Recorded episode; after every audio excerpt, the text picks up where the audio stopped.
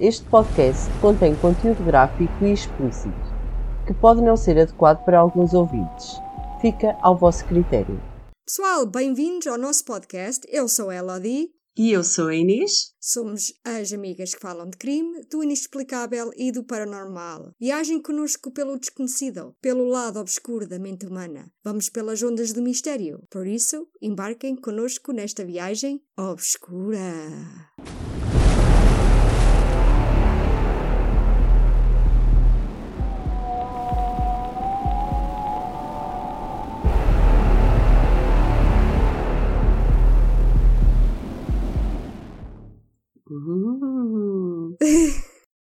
Inês, hoje é Sexta-feira. sexta-feira! Yay! Como é que tem sido o teu novo ano? O teu ano novo, whatever.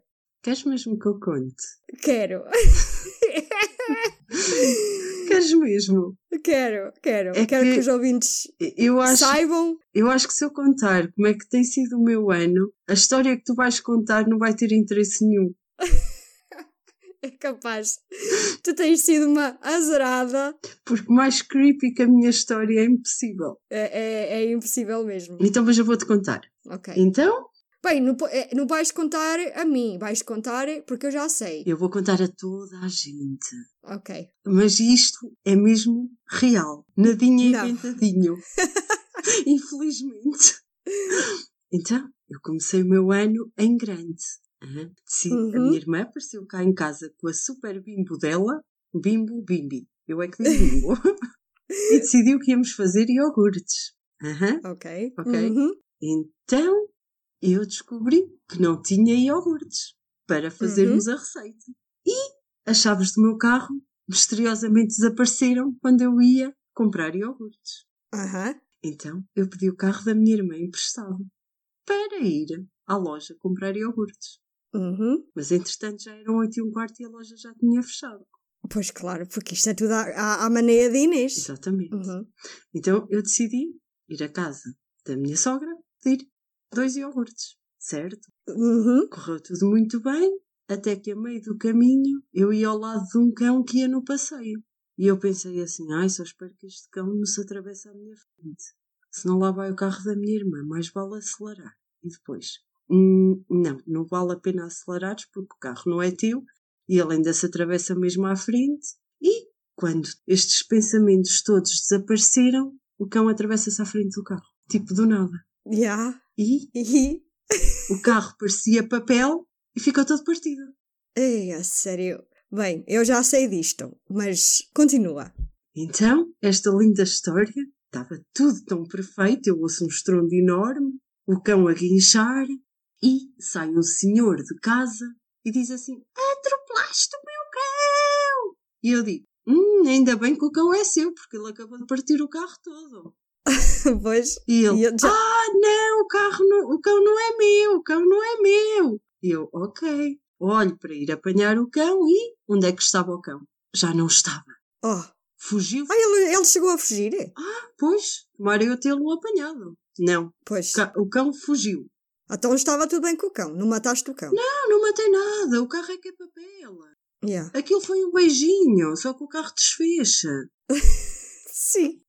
Com o teu azar é, é sempre isso. Sim, ele, olha, aquilo é um carro que é mais para-choques que carro. E depois o para-choques é composto por uma data de peças. Uhum. Só as peças, porque depois são carros novos, não há peças em segunda mão e ainda por cima para-choques de papel não encontras em lado nenhum. Exato. só o para-choques e lá as grelhazinhas todas do para-choques e o símbolo da Opel e mais não sei quê, ficam em perto de 800 euros. Mais a pintura que é à parte e a mão de obra de desmontar um e montar outro. Ai, é sério. Por isso, mil eurozinhos está sempre garantido. Sim, não começou nada bem o não, teu não ano. começou. E depois o senhor cão? Uhum. Depois não tinha dono. Depois já ninguém conhecia o cão.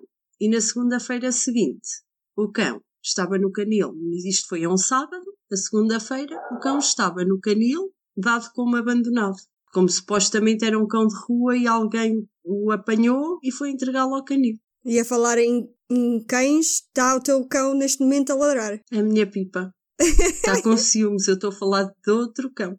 Pois, olha, Eu vou, eu vou Ahm. parar de falar em cães, senão ela não se vai calar. Ela é muito ciumenta. É. É, ainda ontem de manhã eu fui com ela ao parque e com o meu filho, e assim que ela via outro cão, ai o que ela ladrava. Mas era com medo do outro cão ou era com ciúmes mesmo? Olha, eu não sei se é medo, se é ciúmes, se que raio é que é. Ela não pode ver outro cão aproximar-se de mim que ela passa-se. Outro cão aproximar-se do Tomás, ela passa-se. Mas ela também não pode ver mu- muitos outros cães. Ela é um bocado ciumenta e um bocado esquisita com as amizades. É pior que a dona. Ai, bem, eu vou ter alguma dificuldade em falar hoje e provavelmente o próximo episódio também, porque fui operada, fui fazer um, um como é que se chama? Um enxerto Sim, à gengiva. Enxerto gengival. Será que é assim que se diz? provavelmente. Pois, eu também não sei. E se, se a minha voz pode estar assim um bocado diferente, eh, já sabem porquê. Acabei de ser operada, também o meu início do ano foi, foi assim, e agora vou ser operada daqui, provavelmente daqui a duas semanas. Então tenho menos um bife no céu da boca. Portanto, Ai, ok.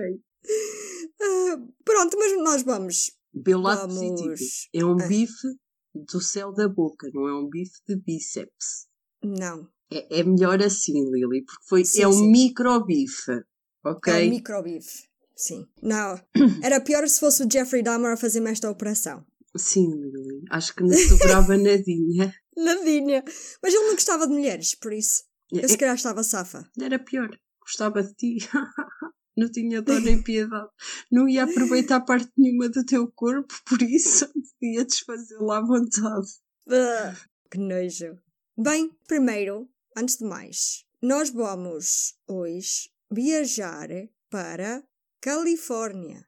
Como é que tu queres ir para a Califórnia? É que isto é uma grande viagem de Portugal para a Califórnia. é uma- Ai, tu já sei que não vou de balão, não é? Também está um bocado frio para ir de balão. De cegonha também já fui. Na tua baleia, não, não quero ir. Não. Não. O caso é creepy, no creepy. É um caso creepy. Mortes, creepy, sim. assassinos. Ah, taratatata, não sei. Mas muitas teorias para ti. Boa. É o que tu boa, adoras boa, teorias. boa. Então. Bate, bate, coração. Máquina do tempo. Eu já sei. Eu vou de máquina do tempo. Vais de máquina de tempo? Ok. Eu vou fazer surf Estou-te a imaginar. Estou-te a imaginar ir daqui até lá de, de prancha de surf. Tá-se bem, isto é tudo imaginário, mas eu vou testar uma prancha aí a curtir as ondas. Vamos para a Califórnia. Sim, Lili, tu, tu podes, Mas- Uhum. podes viajar até lá de, de um meio de transporte qualquer. Eu nunca andei. Tu disseste-me assim, a viagem é longa, por isso cuidado com o meio de transporte que tu escolhes. Tu escolhes uma prancha de surf. Que com a tua experiência, não, não sei. Vai ser fantástico, Inês. Está bem, está bem, eu deixo-te imaginar. a- a- a- Eu vou, eu eu já estou a imaginar a cena, nas ondas ali, uau, Até à Califórnia. até à Califórnia. Entras aqui na Praia da Barra. Epá, eu posso sempre só ir até Flórida, a, a viagem de Portugal para Flórida, hum, mesmo assim é, é, é longa, mas. Ou então, posso ir para New Jersey e de New Jersey posso apanhar a boleia da, da, da minha amiga Dina, ela está sempre pronta para ir viajar comigo, e ela leva-me até Califórnia e pronto. E depois faço lá surf também. Eu, olha, eu estou a adorar a tua viagem, mas vais fazê-la sozinha de surf, pranchinha de surf, porque eu não alinho nessa. A? Eu vou de surf. Eu normalmente acompanho-te sempre. Desta vez mas- vai uma de cada lado, porque, olha, eu acho que isto vai ser assim: tu vais ter uma teoria no- na história e eu vou ter outra. Ah, Sim, sim, estamos sim. desconectadas Hoje sim, pronto. Então tu vais de máquina de do tempo. do tempo. Máquina do tempo. Ok. Vai ser Então vamos altamente. começar. Então eu vou Vai. ter que ir para o ano. Espera, tenho que ligar a máquina. Para o ano 2013. Ai, é tão perto. É. Ah. Tuc, tuc, tuc, tuc.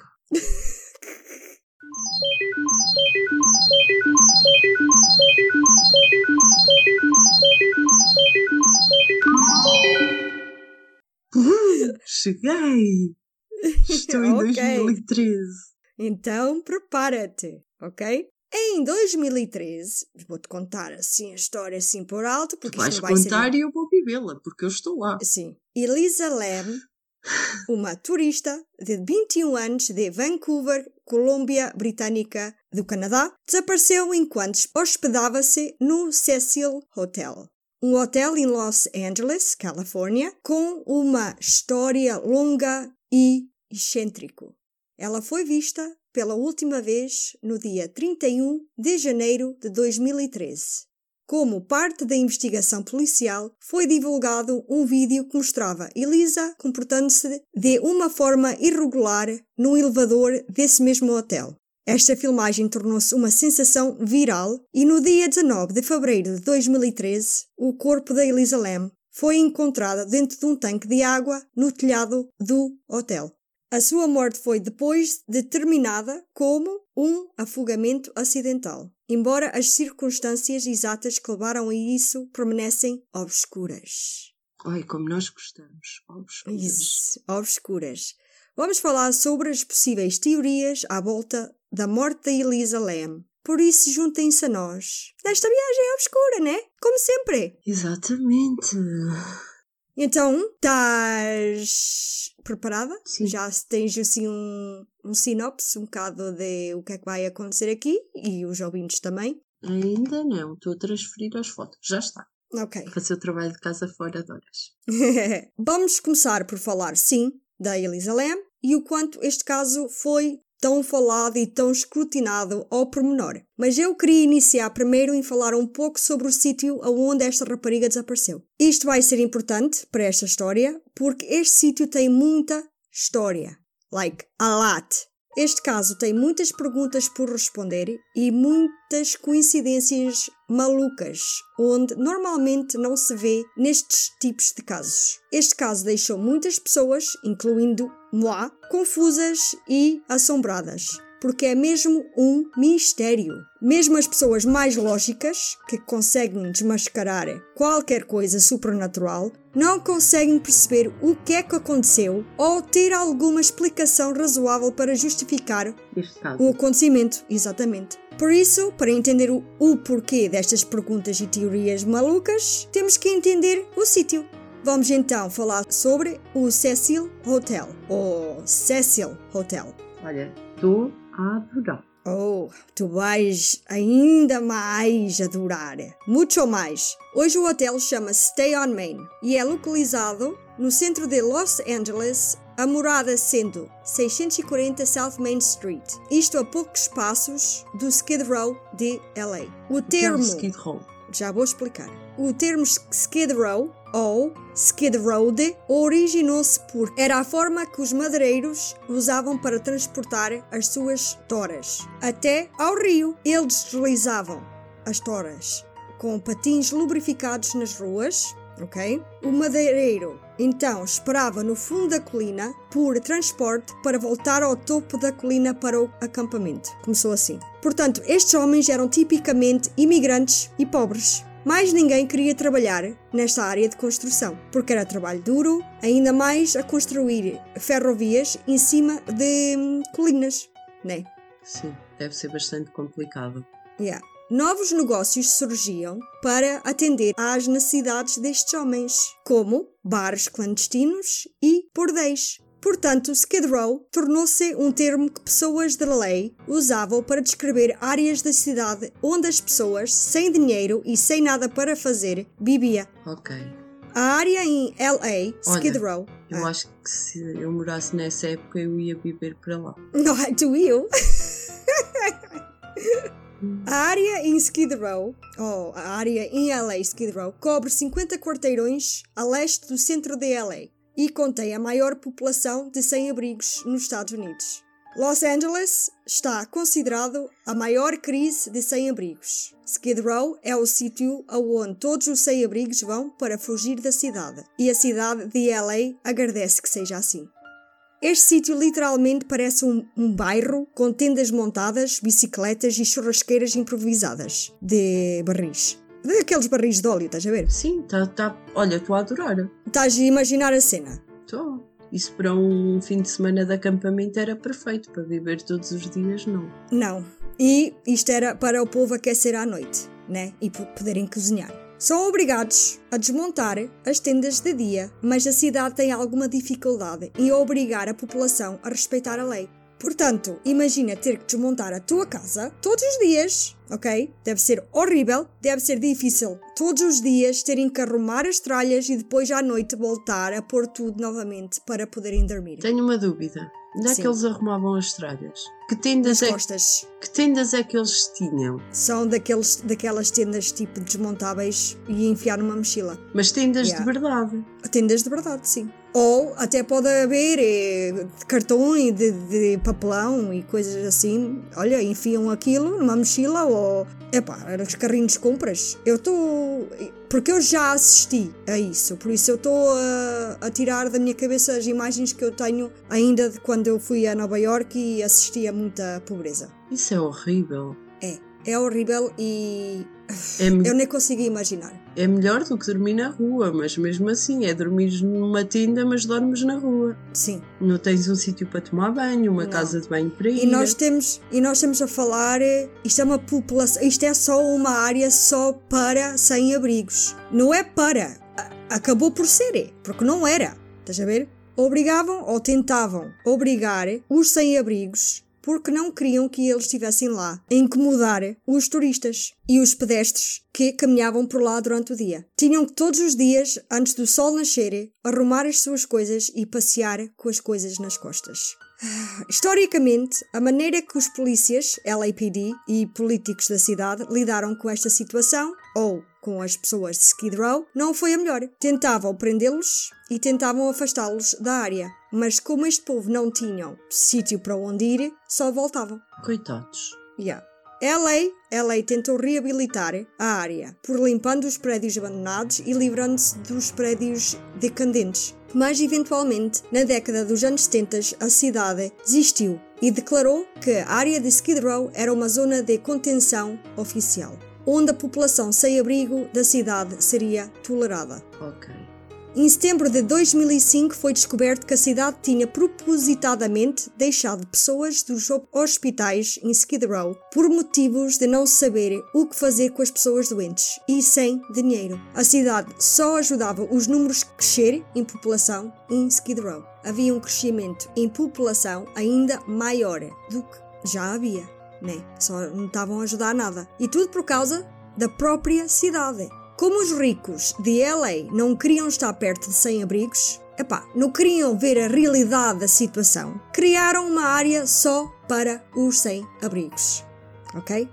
A maior parte nem eram toxicodependentes, nem nada do género. Eram pessoas que por algum motivo não conseguiram pagar a renda ou as despesas médicas. Eram tantas que não conseguiram pagar e eram despejados como lixo nesta área de LA. coitados. Sem tendas, provavelmente. Provavelmente. Epá, é...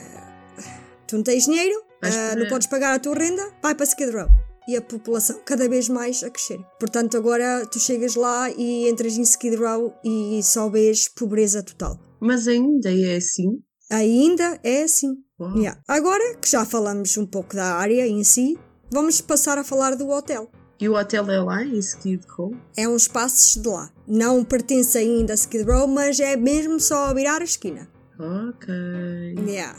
O Cecil Hotel foi construído em 1924 por um homem chamado William Banks Hanner e um arquiteto chamado Lloyd Lester Smith. Demorou 3 anos para ser construída, tinha 19 andares e 700 quartos. Em 1927, os dois homens imaginavam um hotel de luxo, onde homens de negócios, podres de ricos, podiam beber no bar e descansar em quartos de luxo. Eles fizeram o hotel tão alto quanto legalmente permitido nessas alturas e decoraram o interior no estilo renascentista. Ok. Nada mais do que os melhores materiais foram usados neste hotel. Isto era um hotel de luxo na altura. Mármore no lobby, estátuas de alabastros por toda a parte e vitrais nas janelas. Após a sua inauguração em 1927 e durante a década de 1940, o Cecil Hotel foi um destino para viajantes de alta classe e visitantes ricas para ver a cidade. Mas, depois da Grande Depressão, LA viu um influxo de homens a ir para o oeste para tentar melhorar as suas circunstâncias, e muitos deles acabaram em Skid Row. Devagar, essa área tornou-se um sítio onde um homem de sucesso já não queria estar, nem sentiam-se seguros andar por lá. Portanto, as coisas começaram a ficar para o hotel muito, muito más, né? Claro. Como resultado, o Cecil Hotel começou a mudar também. Ficou na mesma como um hotel, mas não podiam cobrar taxas de luxo. Para manter as portas abertas, tiveram que baixar os preços, que é lógico, né? Começaram a cobrar taxas baixas por noite e a clientela que conseguiam atrair mesmo assim eram prostitutas, drogados e criminosos. Mas o Cecil Hotel tornou-se mais famoso hoje em dia por causa da série American Horror Story. Esta série usou este hotel como inspiração na temporada apropriadamente chamada American Horror Story Hotel. Portanto, havia só uma temporada que estava baseado neste hotel. Cecil Hotel. Eu tentei ir ver este, esta série, não consigo encontrar, diz que está na Netflix, mas deve estar na Netflix da América, não em Portugal. Tentei sacar, nem isso consegui. Eu queria ver, nunca vi, já ouvi falar imenso desta série, mas nunca consegui ver esta série. E eu estava mesmo, ai, eu quero ver esta temporada, ao menos. Não, não consegui. Mas porque de uma série de terror basear-se neste hotel, né? É um hotel, mas deve ser um hotel assim um bocado creepy, não? Porque para basear uma série ou uma temporada só este hotel. Este hotel não era apenas um simples hotel, que durante os anos encontrou-se com azar de ter sido construído num lugar errado e na época errada. Não, não, não. Este hotel tem uma longa história de haver mortes estranhas a acontecer lá dentro desde os anos 30. Uau! Yeah. Uau. E eu agora vou falar de algumas mortes. Eu não posso falar nelas todas porque senão vocês adormeciam. Mas tenho aqui algumas. A primeira morte registada no hotel aconteceu a um, a um residente de Manhattan Beach chamado W.K. Norton. O homem tinha apenas 46 anos. Este homem tinha feito check-in com um nome falso. Ele ingeriu veneno e o corpo dele foi encontrado uma semana depois. Como é que Ok. só foi encontrado uma semana depois? Eh, não tinham muito bom room service, certeza. Por amor O de serviço, se calhar, não era muito bom. Yeah, yeah. Ah, Ele what ingeriu cápsulas. Ele ingeriu cápsulas de veneno.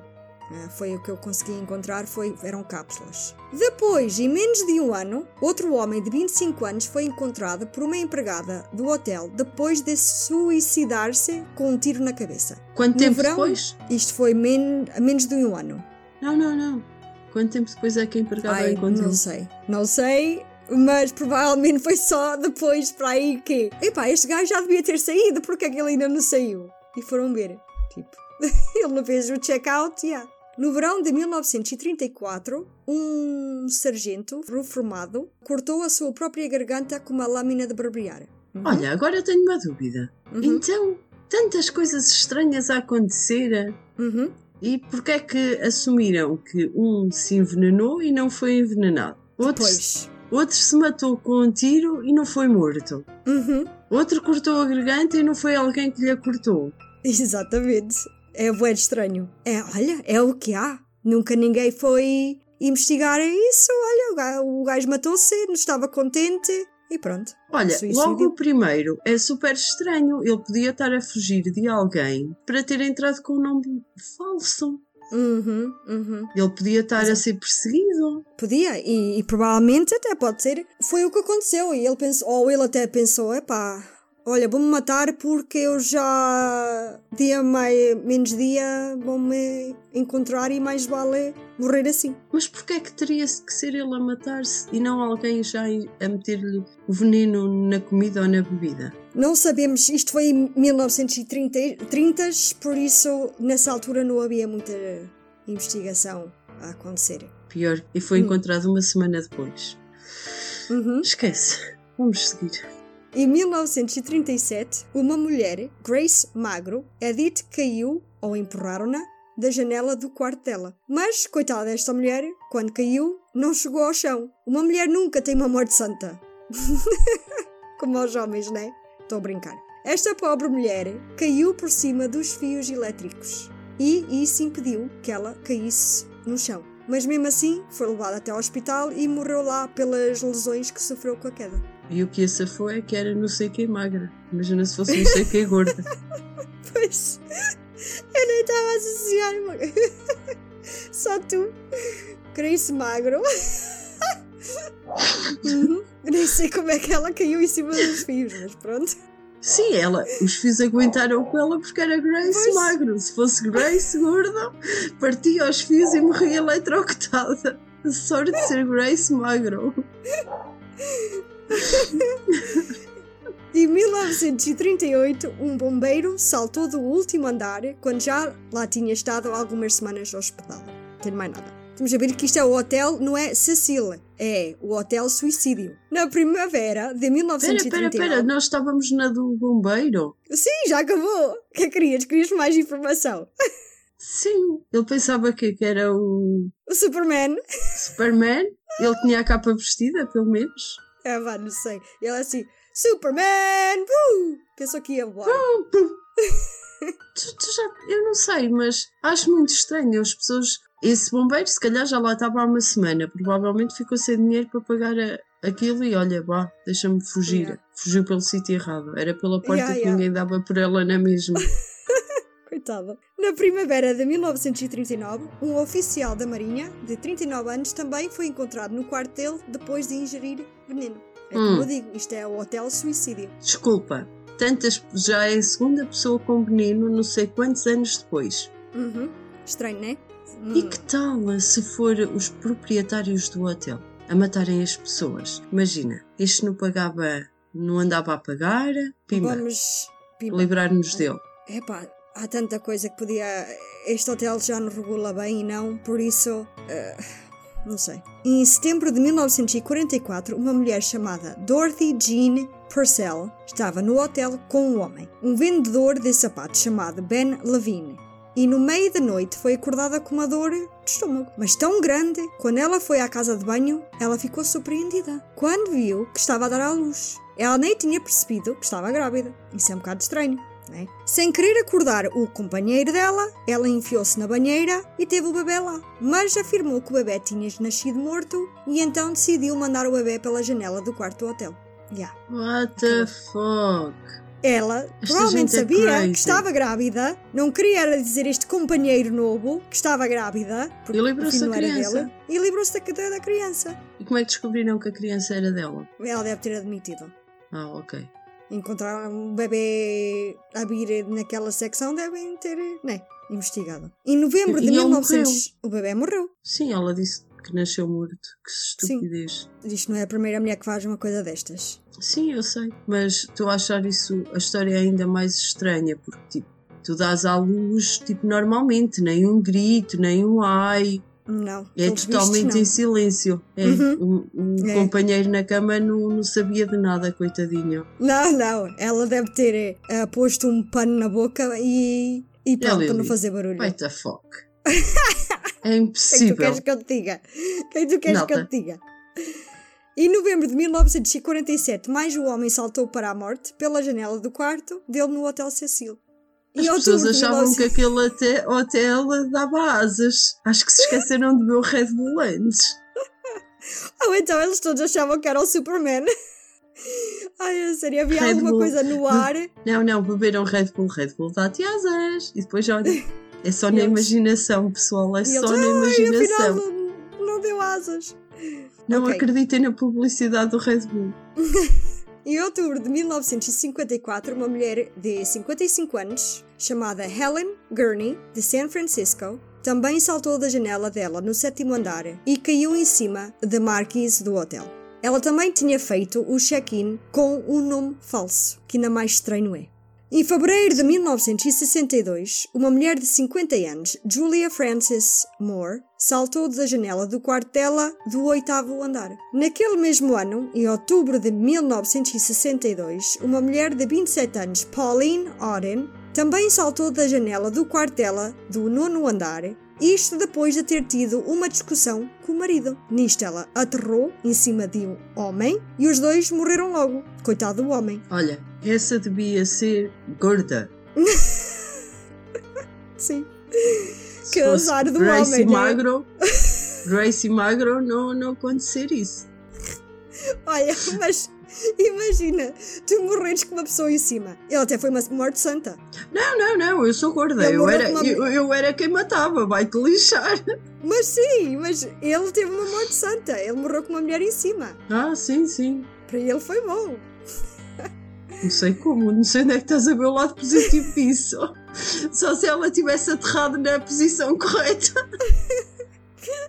Em dezembro de Ai, 1975, uma mulher que ainda hoje não sabem quem é, nunca conseguiram a identificar, saltou depois de estar no hotel apenas 4 dias da janela dela, que ficava no 12 andar. Por isso eu acho que nós vamos começar a chamar este hotel. esse hotel era tão bom, tão bom, tão bom, que não conseguiram identificar a mulher. Como é que ela fez check-in? Foi também com nome falso. Provavelmente. Ai, não há documentos que se tenham que entregar? Temos de falar em 1975. Ah. Não sei. Também não. Ainda não era Não. nascida. Pois, não é só a quantidade de suicídios que este hotel teve ao longo dos anos que faz este hotel creepy. Houve assassinatos e outras coisas estranhas que iriam acontecer neste hotel suicídio, ok? Ok.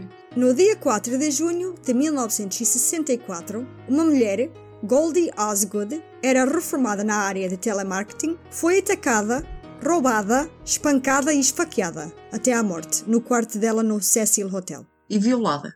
Epá, Não fala. atacada pode ser violada. As pessoas que a conheciam chamavam-na Pigeon, a mulher pomba. Não. pomba. Lá está. Queres explicar a tua lógica? Não, não, continua. Vamos- Ela, fi- ela ficou com este nome porque ela era vista sempre a dar de comer aos pombos nas proximidades. Por isso, Inês, não sejas maldosa. Horas depois da morte dela, um homem foi visto caminhar pela Square, porque ela dava a comida aos pombos na Pershing Square, chama-se Pershing Square. Então viram este homem caminhar por lá com roupa Ensanguentada. e foi logo detido. Mas foi logo solto e até o dia 2 ninguém sabe quem matou a pomba. Então, e porquê é que ele foi solto? porque provavelmente não tinha evidências para, para continuar com ele preso. Ah, e o sangue dela na, na roupa dele? Nessas alturas não havia AD- ADN para, provavelmente para provar que era sangue dela. Ah, tá bem. Estás Ele perdoada. podia ter inventado, ele podia ter inventado uma desculpa qualquer. Ah, andei a matar pombos. Yeah. Mas, e, mas o que eu tenho na camisola é sangue. de pomba. não fica por aí, ok? Isto não fica por aqui. Em meados dos anos 80, eu espero bem que ninguém adormeceu até agora. Em meados dos anos 80, no meio da maior matança nessa área, o Richard Ramirez, conhecido como Night Stalker, viveu no hotel antes de, se- antes de ser capturado em 1985. Isto é maluco. Houve relatos de pessoas que viram este homem, o Night Stalker, tirar as roupas cheias de manchas de sangue ao pé de um caixote de lixo do hotel. Isto depois de matar as vítimas dele, ele Ok. caminhava pelo lobby até ao quarto dele apenas de cuecas vestidas. Ah, isso é Às vezes- fantástico. Yeah, yeah. Às vezes até comple- completamente nu, com o blow pop à mostra. Tu estás-te a passar. Não. E ninguém achava isso anormal. Exatamente, eu ia agora dizer. Agora perguntas. Como é que ninguém nunca quis saber que um homem andava nu pelos corredores do hotel? E ainda por mais, quem viu nunca desconfiou de nada quando ele vinha com as roupas dele cheias de sangue. Não, aparece um homem cheio de sangue na roupa, que tira a roupa, deixa no caixote do lixo e entra nu no hotel. No dia a seguir aparece uma, uma pessoa morta, mas, por amor de Deus, Oh, acham que é não. aquele homem? Claro que não. Não. No dia a seguir aparece outra morta, ele faz a mesma coisa. Não, acham que é o homem, coitado do homem. Ele tem uma deficiência, anda por aí nu porque. com Olha, as não roupas cheias bem. de sangue, porque olha, por amor de Deus, quem não regula bem é quem viu e não nem pensa. Exatamente. yeah. Isto é assim, este hotel, nos anos 80, era um caos. Um shit show autêntico. Havia tanta coisa estranha todos os dias a acontecer neste hotel, sombrio, que ninguém queria saber ou não achavam estranho. Percebe uma coisa? Este hotel passou de mármore e alabastros para um sítio onde avistava as pessoas nos corredores a injetarem-se e até morrerem com overdoses todos os dias nos corredores. Podia passar um serial killer nu que ninguém olhava duas vezes, em tão indiferente que isso era do dia a dia. Ok. Portanto, não era nada estranho. Em 1991, um jornalista austríaco chamado Jack Unterweger, que alegou estar a trabalhar num artigo sobre o crime de LA, então ele usou as suas credenciais para sacar informação da polícia da área de, da área de LAPD. Nisto, ele até andava junto com a polícia em missões para sacar informações e usar a favor dele. Resumindo isto, ele era um serial killer, a sério. Hã? Yeah. Mais um foi atraído para este hotel. Ele era um serial killer. Então esse hotel alojou dois Serial killers. E assim. Vou só contar por alto. killers este dos caso. cereais. Sim, oh Inês. Este, ca... este serial killer e o outro dá para um episódio in- inteiro. O Night Stalker até dá para dois episódios. Este dava para um, chega. Anos depois de ter sido condenado por assassinato em 1976 no seu país natal, a Áustria, ele matou pelo menos três trabalhadoras do sexo. Apesar dele receber uma sentença de prisão perpétua, Jack foi libertado em liberdade condicional em 1990. Em 1994, o governo da Áustria considerou o culpado de nove assassinatos e emitiu uma sentença de prisão perpétua. Portanto, ele foi para lá, matou três mulheres em 1991. Só em 1994 é que encontraram. Fogo. Pronto, como eu já disse, há muito mais sobre este assassino, não vou entrar em mais detalhe. É um caso estranho e estúpido, como sempre. Agora, quando se fala do Cecil Hotel, a maior parte lembram-se logo que a famosa Black Dahlia também foi lá hospedada no hotel, nos dias antes dela ser assassinada. Agora, tu provavelmente não sabes quem é Black Dahlia, mas é outro caso muito conhecido. Foi uma morte muito estranha e. Yeah. Mas será que a Black Dahlia esteve lá naquele, naquele hotel? É assim, não há provas que Elizabeth Short alguma vez foi hospedada lá. Nem sequer que ela entrou pelas portas do hotel. Não houve testemunhas que viram na lá sequer nesses dias antes do assassinato dela. Mas quando se fala de Los Angeles e nos anos 40, a Black Dahlia aparece sempre numa história creepy. Mas quem sabe, ela poderia lá ter ido beber um cocktail no bar, mas provas concretas não há que ela lá ficou. Ok. Há montes de artigos que diz que sim, mas provas mesmo não há. Espero ter esclarecido alguma coisa sobre a área onde fica o hotel e o hotel em si, mas agora vamos falar mesmo no caso mais creepy. Então, e assim, antes deste, assim em 2000 e pouco, houve mais mortes? Ou elas pararam nos. É provável, sim, isto é assim, no documentário da Netflix diz que havia mortes constantemente. Ok. Todos os meses havia uma morte, alguém morreu. Era. É. Forma estranha, não é? Não! Suicídio ou, ou overdose. Sim, é forma estranha, forma natural de morrer. É tipo, Yeah. tipo um acidente e morrer. Uhum. Uma doença e morreu. Então, vamos falar no caso mais creepy e arrepiante que nos trouxe aqui ao Cecil Hotel. O caso da Elisa Lam. Agora estou super curiosa. Elisa Lam, uma estudante de Vancouver, Canadá, tinha apenas 21 anos. Ela nasceu no dia 30 de abril de 1991. A família de Lam emigrou para o Canadá, onde abriram um restaurante em Burnaby, British Columbia. Lam foi aluna da University Hill Secondary e da University of British Columbia. Elisa Lam tinha decidido em janeiro de 2013 em fazer uma viagem sozinha pela costa oeste. A primeira paragem dela tinha sido em San Diego, Califórnia. Depois iria para LA, né? Los Angeles, e depois Santa Cruz. Mas, infelizmente, a Elisa Lam nunca iria chegar a Santa Cruz. Só depois de uns dias de estar em LA, a Elisa Lam desapareceu. E umas semanas depois, o corpo dela irá ser encontrado num tanque de água, como eu no início disse, e este tanque de água encontrava-se no telhado do Cecil Hotel. Como é que isto aconteceu, né? Não faço a mínima. Como sempre, para entender o que aconteceu no fim, temos que viajar para o. Início. Yes! Vamos viajar até dia 26 de janeiro de 2013. Vá, deixa-me lá ativar a minha máquina de tempo. Pi, pi, pi, pi, pi, pi, pi, pi. Olha, a tua máquina de tempo deve estar avariada.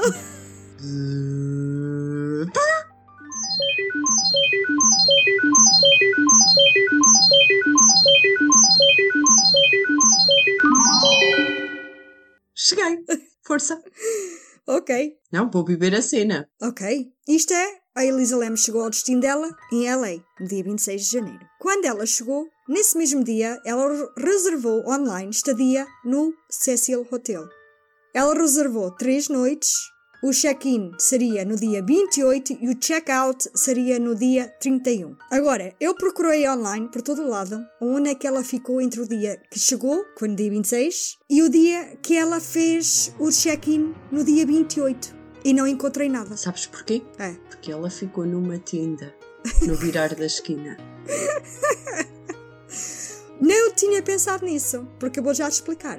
Olha, e se alguém Souber? souber alguma coisa, olha, digam, porque eu estou mesmo curiosa. Bem, agora vou explicar mais um bocadinho da Elisa Lam. Já sabemos que ela chegou no dia 26 e só entrou no dia 28 para o Cecil Hotel. Mas vamos aprofundar mais um bocadinho na Elisa Lam. Olha, Só para.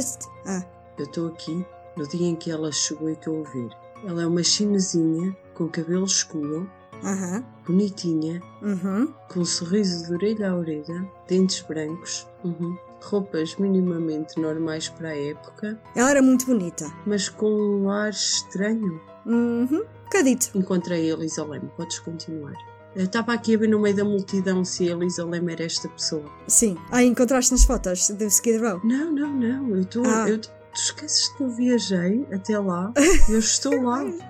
É, vai, é, é Inês, tens que perdoar que este- esta cabeça às vezes. Por amor de Deus, tu estás a dizer que eu fui ver isto a fotos. Oh meu Deus. Esqueci-me, tu viajaste Oh no tempo. God. Quem é que te mandou ir de prancha de surf? Pois, Viesses comigo. Estavas pois agora a viver. como sempre. Estavas agora a viver este caso, a vê-lo. Epá, mas eu queria aproveitar as ondas. Pronto, então aproveita as ondas que eu aproveito as imagens. Ok. Bem, a Elisa era uma miúda muito ativa nas redes sociais. Ela era mais ativa em websites como Blogspot e Tumblr. Nunca usei nenhum nem outro. Isso era algum Ainda- daqueles sites de encontros. Não, não, não. Eu estava a era tipo. brincar. Ah, tu conheces? Eu não Eu conhecia. não, eu não, eu não conheço. Pois. Mas o nome não é atrativo para sites de engate. Ainda hoje existe o Tumblr dela e ainda não foi posto abaixo. Ninguém sabe a Todos. passe. Ou então não. Epá, é muita gente a escrever para lá. Sério? Ah, ui, boa. Todos os pensamentos e sentimentos dela ainda continuam lá. Eu estive a ver e um dos posts que ela lá meteu despertou-me o interesse. Porque eu sou assim. Eu vou falar em inglês e depois eu vou traduzir em, em português. I have arrived in La La Land, and there is a monstrosity of a building next to the place I am staying. When I say monstrosity, mind you, I am saying as in gaudy. But then again, it was built in 1928, hence the Art Deco theme, so yes, it is classy. But then, since in LA, it went on crack. Fairly certain this is where Baz Luhrmann needs to film The Great Gatsby. E agora vou traduzir. Cheguei em La La Land e há uma monstruosidade de um prédio ao lado do lugar onde estou hospedada. Quando digo monstruosidade, lembra-te que estou dizendo como em berrante, mas foi construído em 1928. Tema Art Deco. Então sim, é elegante. Mas afinal, LA entrou na onda do crack. Estou bastante certa que é aqui que Baz Luhrmann precisa filmar o grande Gatsby. Infelizmente, este post não tem data, mas por este post podemos assumir que ela está a referir-se ao Cecil Hotel. Yeah. Então ela disse que estava hospedada ao lado. Eu tinha razão, era na esquina do Exatamente. lado. Exatamente, foi por isso que eu disse que até batia certo. E Por motivos. já sei né? porque é que ela morreu. Era mais uma que teve curiosidade de conhecer o hotel, fez o check-in e dinheiro para o check-out. Não, não, não, não, não. Bem, por motivos como uma monstruosidade de um prédio decorado em estilo de Art Deco, assume-se que ela está a falar do hotel, né? Uhum. Também, outra coisa, ela diz foi construído em 1928 e que tinha aspecto berrante. Isso tudo são motivos que dá a entender que ela está a referir-se ao hotel. Portanto, nós podemos assumir que ela, naqueles dois dias que lá teve, era perto do Cecil Hotel. Tinha que ser perto onde ela pudesse ver o hotel, provavelmente da janela do hotel dela. E ela caminhava por lá com regularidade. Não, era da tenda. Ou do banquinho de jardim. Provavelmente foi, pronto, o, o que fez ela ir para o hotel, hotel Cecil foi por curiosidade. Epá, ela podia ter resolvido ir online e reservar um quarto no Cecil Hotel, né? Quem sabe, depois de ver o Cecil Hotel e publicar sobre o hotel, ela ficou curiosa e fez as próprias pesquisas e descobriu que o hotel tinha uma história assustadora e decidiu ver com os próprios olhos se era verdade o que diziam sobre o hotel. Isto sou eu que estou a dizer, não é mais nada. Eu, Sim, e ela ia muito às redes sociais, por isso. Exatamente. Eu fui ao Google Earth, mas não vi nenhum hotel mesmo ao lado. O único que vi foi o Baltimore Hotel e isso ficava 3 minutos a pé. Ah, ah, ah, ah, ah. Quem é que tem razão? Onde é que ficava o É assim. acampamento ao virar da esquina? Exatamente. Mas é o único hotel que eu vejo. Podia ser. é. O hotel é grande. Podia ser desse hotel.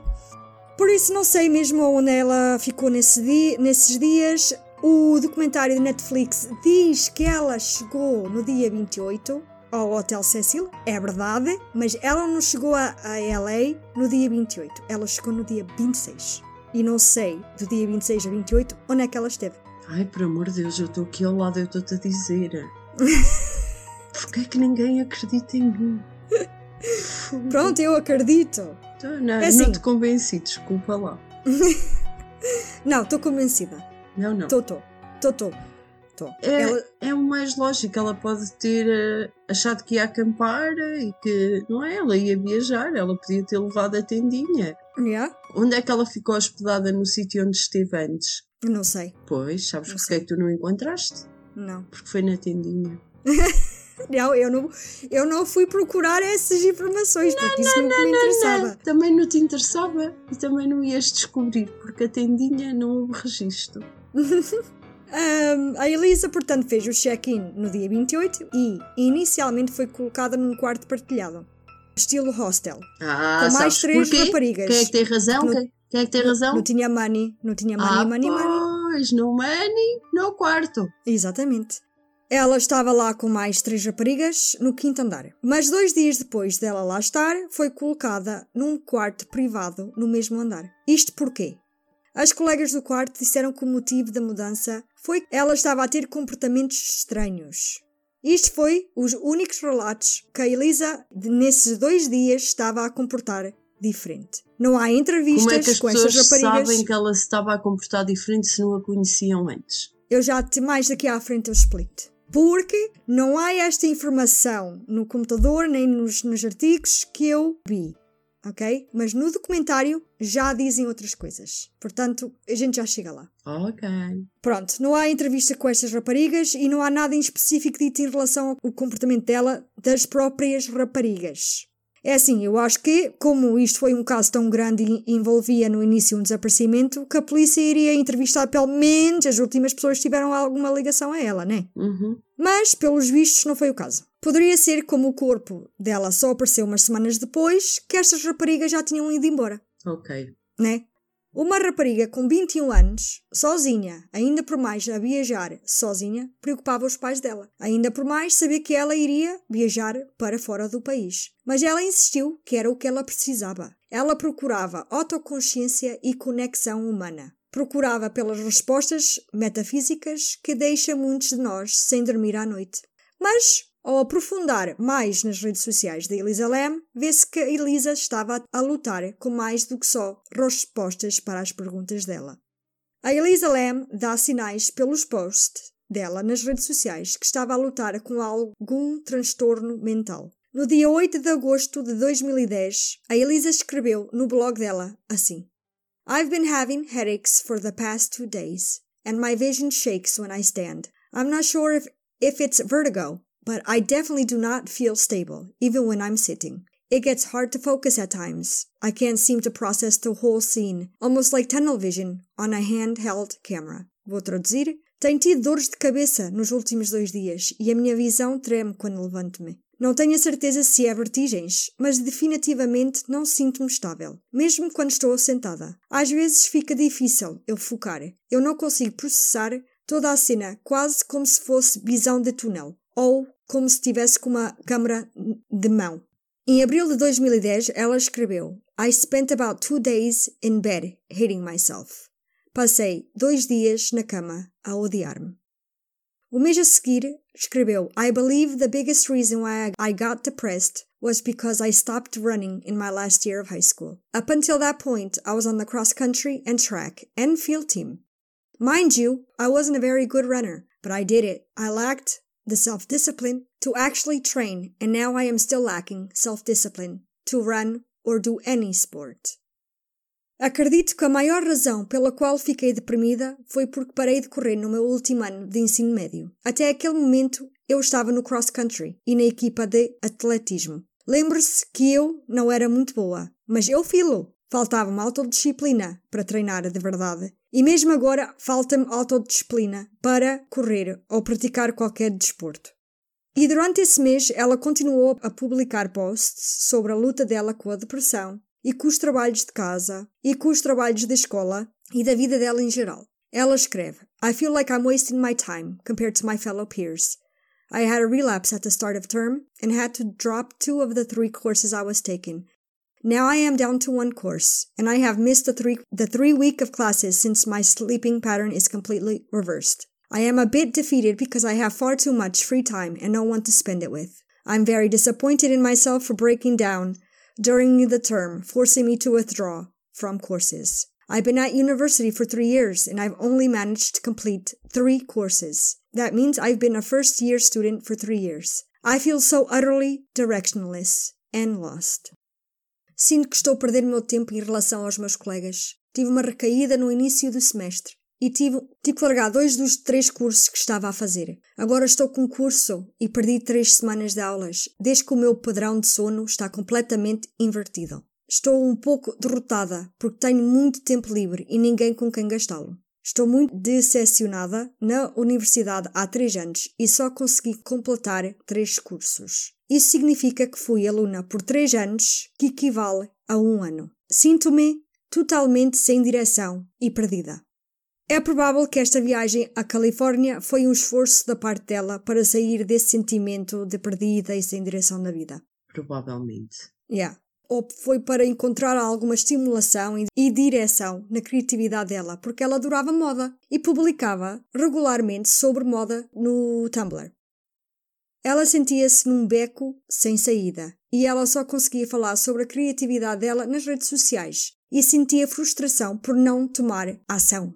Os sentimentos dela estavam no meio de sentir-se sozinha e querer sentir-se sozinha.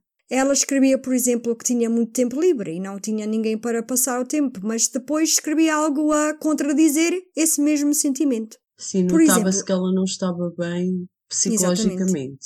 Sim. Porque nos momentos ela estava de uma forma, passado um bocadinho estava de outra. Ah, sim, sim, sim. E nota-se perfeitamente bem nos posts dela no Tumblr. Por exemplo, ela escreve que não conseguia estar com muitas pessoas porque depois sentia-se exausta. Antes de ela ir para a Califórnia, parece que ela teve uma festa onde os amigos e familiares pudessem despedir dela. Ela escreve online.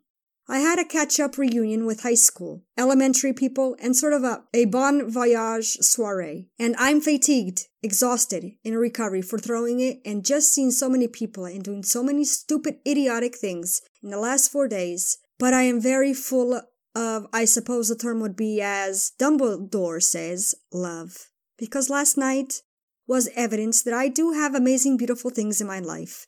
And even though everyone is busy and off doing great things, they do care about me. I'm not a professional, depressed person. I am so much more than that, and these people are reminders that I am very lucky. Life is long and difficult, and people will always be stupid and complain. But it's worth it. As long as you have special moments. There will be lots of these moments in the future and have been a lot in the past. So what if everything is shit and all the plans have gone to hell? If I ask for help, someone might be willing to spare a hand and help.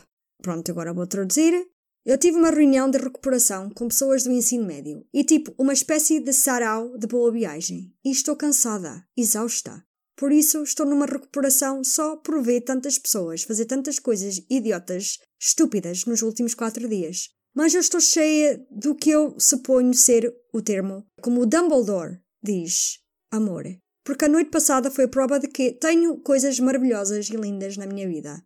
E mesmo que todos estejam ocupados e fazendo coisas maravilhosas, eles mesmo assim importam-se comigo. Não sou uma pessoa profissional deprimida. Sou muito mais do que isso, e essas pessoas são lembretes de que tenho muita sorte. A vida é longa e difícil, e as pessoas serão idiotas e reclamarão, mas vale a pena, desde que nós tenhamos momentos especiais. Haverá muitos desses momentos no futuro e foram muitos no passado. Então, e se tudo for uma merda. E todos nós, nossos planos foram para o inferno. Se eu pedir ajuda, pode ser que estejam dispostos a dar a mão e ajudar. Isto parece a mim algo que uma estudante introvertida diria. Uhum. Nós gostamos de estar com outras pessoas e gostamos que os outros queiram estar connosco, mas no caso dela, que é, é compreensível, eu sou um pouco assim também. No caso dela, vê-se que ela não gosta de estar rodeada de muita gente. Não gosta de cenários sociais. Eu entendo porque eu detesto small talk. Conversas triviais para mim irrita e não sinto muito à vontade com isso. Isso muitas vezes leva a pessoa a ficar exausta, parece que suga as nossas energias. E somos obrigadas a procurar o nosso cantinho para recarregar as nossas baterias. Uma pessoa introvertida precisa e quer aqueles momentos onde podem ter silêncio para serem capazes de ser criativos, escrever, ler ou simplesmente refletir nas coisas mais importantes para ela mesma. Para, neste caso, para mim mesma, que eu sou assim. Mas muitas vezes a sociedade diz que estar sozinho é estranho e que devemos querer estar com pessoas e devemos querer socializar com o maior número de pessoas possível. Mas porquê? Porquê é que acham humanos normais devem adorar interagir ou ter uma interação social? Isso faz com que aqueles que nós, que preferem ficar em casa e ficar sozinhos, ou apenas com um pequeno grupo de pessoas, sintam que estamos a fazer algo do errado, né? A sociedade, Ei, ela é estranha, ela não sai de casa, ela não é como a toda a gente. Nota-se que a Elisa estava ali nesse. Uh, nesse ambiente. Sim, nota-se perfeitamente. Ela não achava-se normal ou, ou igual às outras pessoas, que é uma pena porque sabemos que ela era. Sim, com alguns complexos que muitos nós temos. Comecei a sentir que a conhecia. Uhum. Porque eu consegui ver algo dela em mim. No documentário na Netflix, houve muitas pessoas que disseram o mesmo, porque realmente ela é uma reflexão de nós e aos nossos complexos. E sabendo que ela não está cá hoje, traz uma grande tristeza, porque ela poderia estar, e este mistério todo não ajuda nessa tristeza. Porque uh, a morte dela tornou-se viral. Ela nem teve uma morte descansada, tipo, e não sabemos o, o porquê. Pois ela nem gostava disso. Tipo, É. ela ficou famosa Depois de morrer. Depois de morrer. A Elisa tinha sido diagnosticada como depressão bipolar ou transtorno bipolar. Tinha depressão e tinha transtorno bipolar. E não parecia que ela estava a lidar com isso muito bem, especialmente depois de concluir o ensino médio, o high school. Ela, numa frase, disse: A vida é longa e as pessoas serão idiotas e reclamarão, mas vale a pena desde que nós tenhamos momentos especiais. Haverá muitos desses momentos no futuro. A Elisa não tinha a noção o quão pouco tempo ela teria para poder criar essas experiências especiais. Para a Elisa, a vida dela não será longa. Os pais dela não estavam muito entusiasmados com a ideia dela viajar sozinha, mas a Elisa prometeu ligar todos os dias e várias vezes ao dia. Ela prometeu que dava notícias todos os dias e informava os pais regularmente do que estava a fazer. E ela o fez até ao dia 31 de janeiro. Algumas pessoas viram e falaram com a Elisa nesse dia. Katie Orphan, uma gerente de uma livraria chamada The Last Bookstore, que ficava na esquina do Cecil Hotel, ela relata que a Elisa estava lá para comprar livros e discos para a família e amigos. Ela falou com a Katie sobre a encomenda dela porque estava preocupada que seria muito pesada para ela carregar com ela. A Katie disse que a Elisa estava animada e feliz e era muito amigável e estava contente com a compra porque iria oferecer quando chegasse a casa às pessoas. Só para deixar aqui para mais logo, isso mostra que ela estava com intenção de voltar a casa. Sim. Ela comprou prendas a pessoas para voltar a casa. Sim, Não sim. é, se ela estava com a intenção de se matar, já não comprava É- isso. Sim. Os pais da Elisa não tinham ainda ouvido notícias dela nesse dia, mas deixaram alguns dias passar, mas depois ligaram à polícia em Vancouver, aonde depois dirigiram a chamada à polícia de Los Angeles, os LAPD. Depois os pais da Elisa pegaram no avião e foram para LA para ajudar a, a polícia a procurar pela filha. Seis dias depois que a Elisa foi vista pela última vez, os LAPD dão uma conferência de imprensa ao público. Disseram: Ontem fomos avisados no caso de roubo, homicídio da desaparecida Elisa Lam. Ela foi vista pela última vez no dia 31 no Cecil Hotel, 640 South Main Street. Ela é uma cidadã canadense e a razão pela qual estamos investigando este roubo, homicídio, é porque estamos em contacto com a Interpol regularmente. Em qualquer caso que envolva estrangeiros, geralmente vem até nós. Então agora estamos pedindo a vossa ajuda. Temos uma foto e os pais estão aqui. Eles vieram de Vancouver e estamos a mostrar esta foto para que possamos encontrar a Elisa. Novamente, ela está desaparecida desde o dia 31 e ela estava em, Los Angeles, na nossa área, basicamente para lazer e viagem. E vamos continuar a investigação agora e contando com a vossa ajuda. Eles fizeram este comunicado quantos dias depois? Ah, seis dias depois. Ok. Seis dias depois. Agora vou pôr o clipe para ouvirem o chefe a falar. Yesterday, uh, we were made aware of robbery homicide of a missing persons case, Elisa Lamb. Uh, she was last seen on the 31st at the Cecil Hotel at 640 South Main Street. She's a Canadian citizen, and the reason that uh, we're investigating this robbery homicide is because uh, we're in connection with Interpol on a regular basis, and any case that involves uh, foreign nationals usually comes to us. Uh, so right now, we're asking your help. Uh, we have a photo parents are here. They've flown down from Vancouver, and um, we're seeking to get this photo out so we can uh, find Elisa. Uh, again, she's been missing since the 31st, and uh, she was down in Los Angeles in our area just basically for leisure, for travel. And uh, we're continuing the investigation now, and we're looking for your help. Agora, o staff do hotel, até aos dias que antecedem, o dia 31, disseram que ela estava a comportar normal. E não estava a ter comportamentos estranhos. E não estava a fazer nada fora do normal. Só disseram que ela estava sempre sozinha. Nunca viram-na na companhia de ninguém. Mas depois vi o documentário na Netflix e a informação já era outra. No documentário, a gerente do hotel, Amy Price, disse que tiveram que mudar a Elisa do quarto porque ela escrevia bilhetes perturbadores às raparigas, como vai-te embora, vai para casa e sai. Ela deixava isto na cama delas. E quando as raparigas queriam entrar no quarto, a Elisa fechava o trinco e não deixava que elas entrassem. Portanto, pediram à gerente para mudar, mudar a, a Elisa do quarto e ela foi colocada no quarto 514, mas no mesmo andar. Tu ouvistes?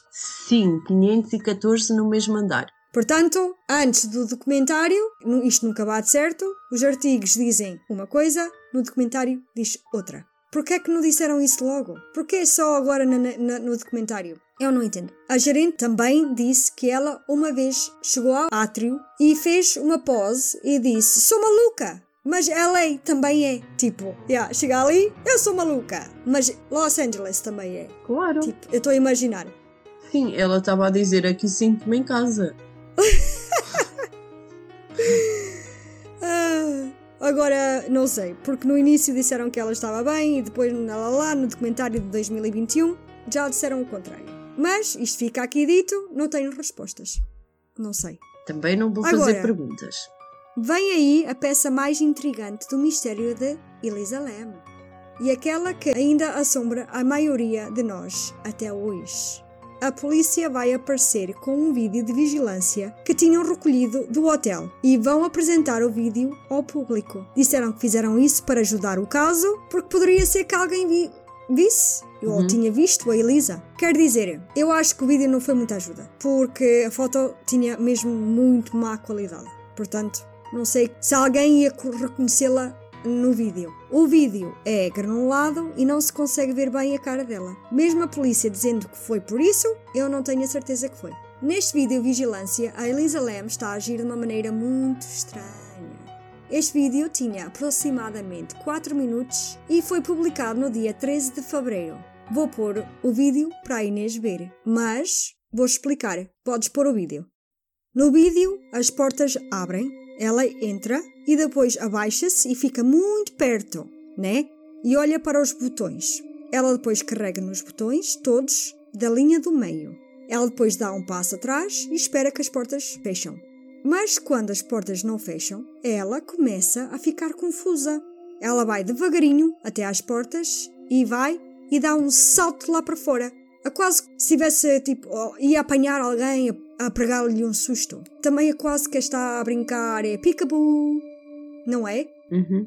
Ela fica com um ar de brincadeira, mas a maioria acha que ela estava era assustada. Porque ela depois encosta-se, né, aos botões, no modo de esconder-se.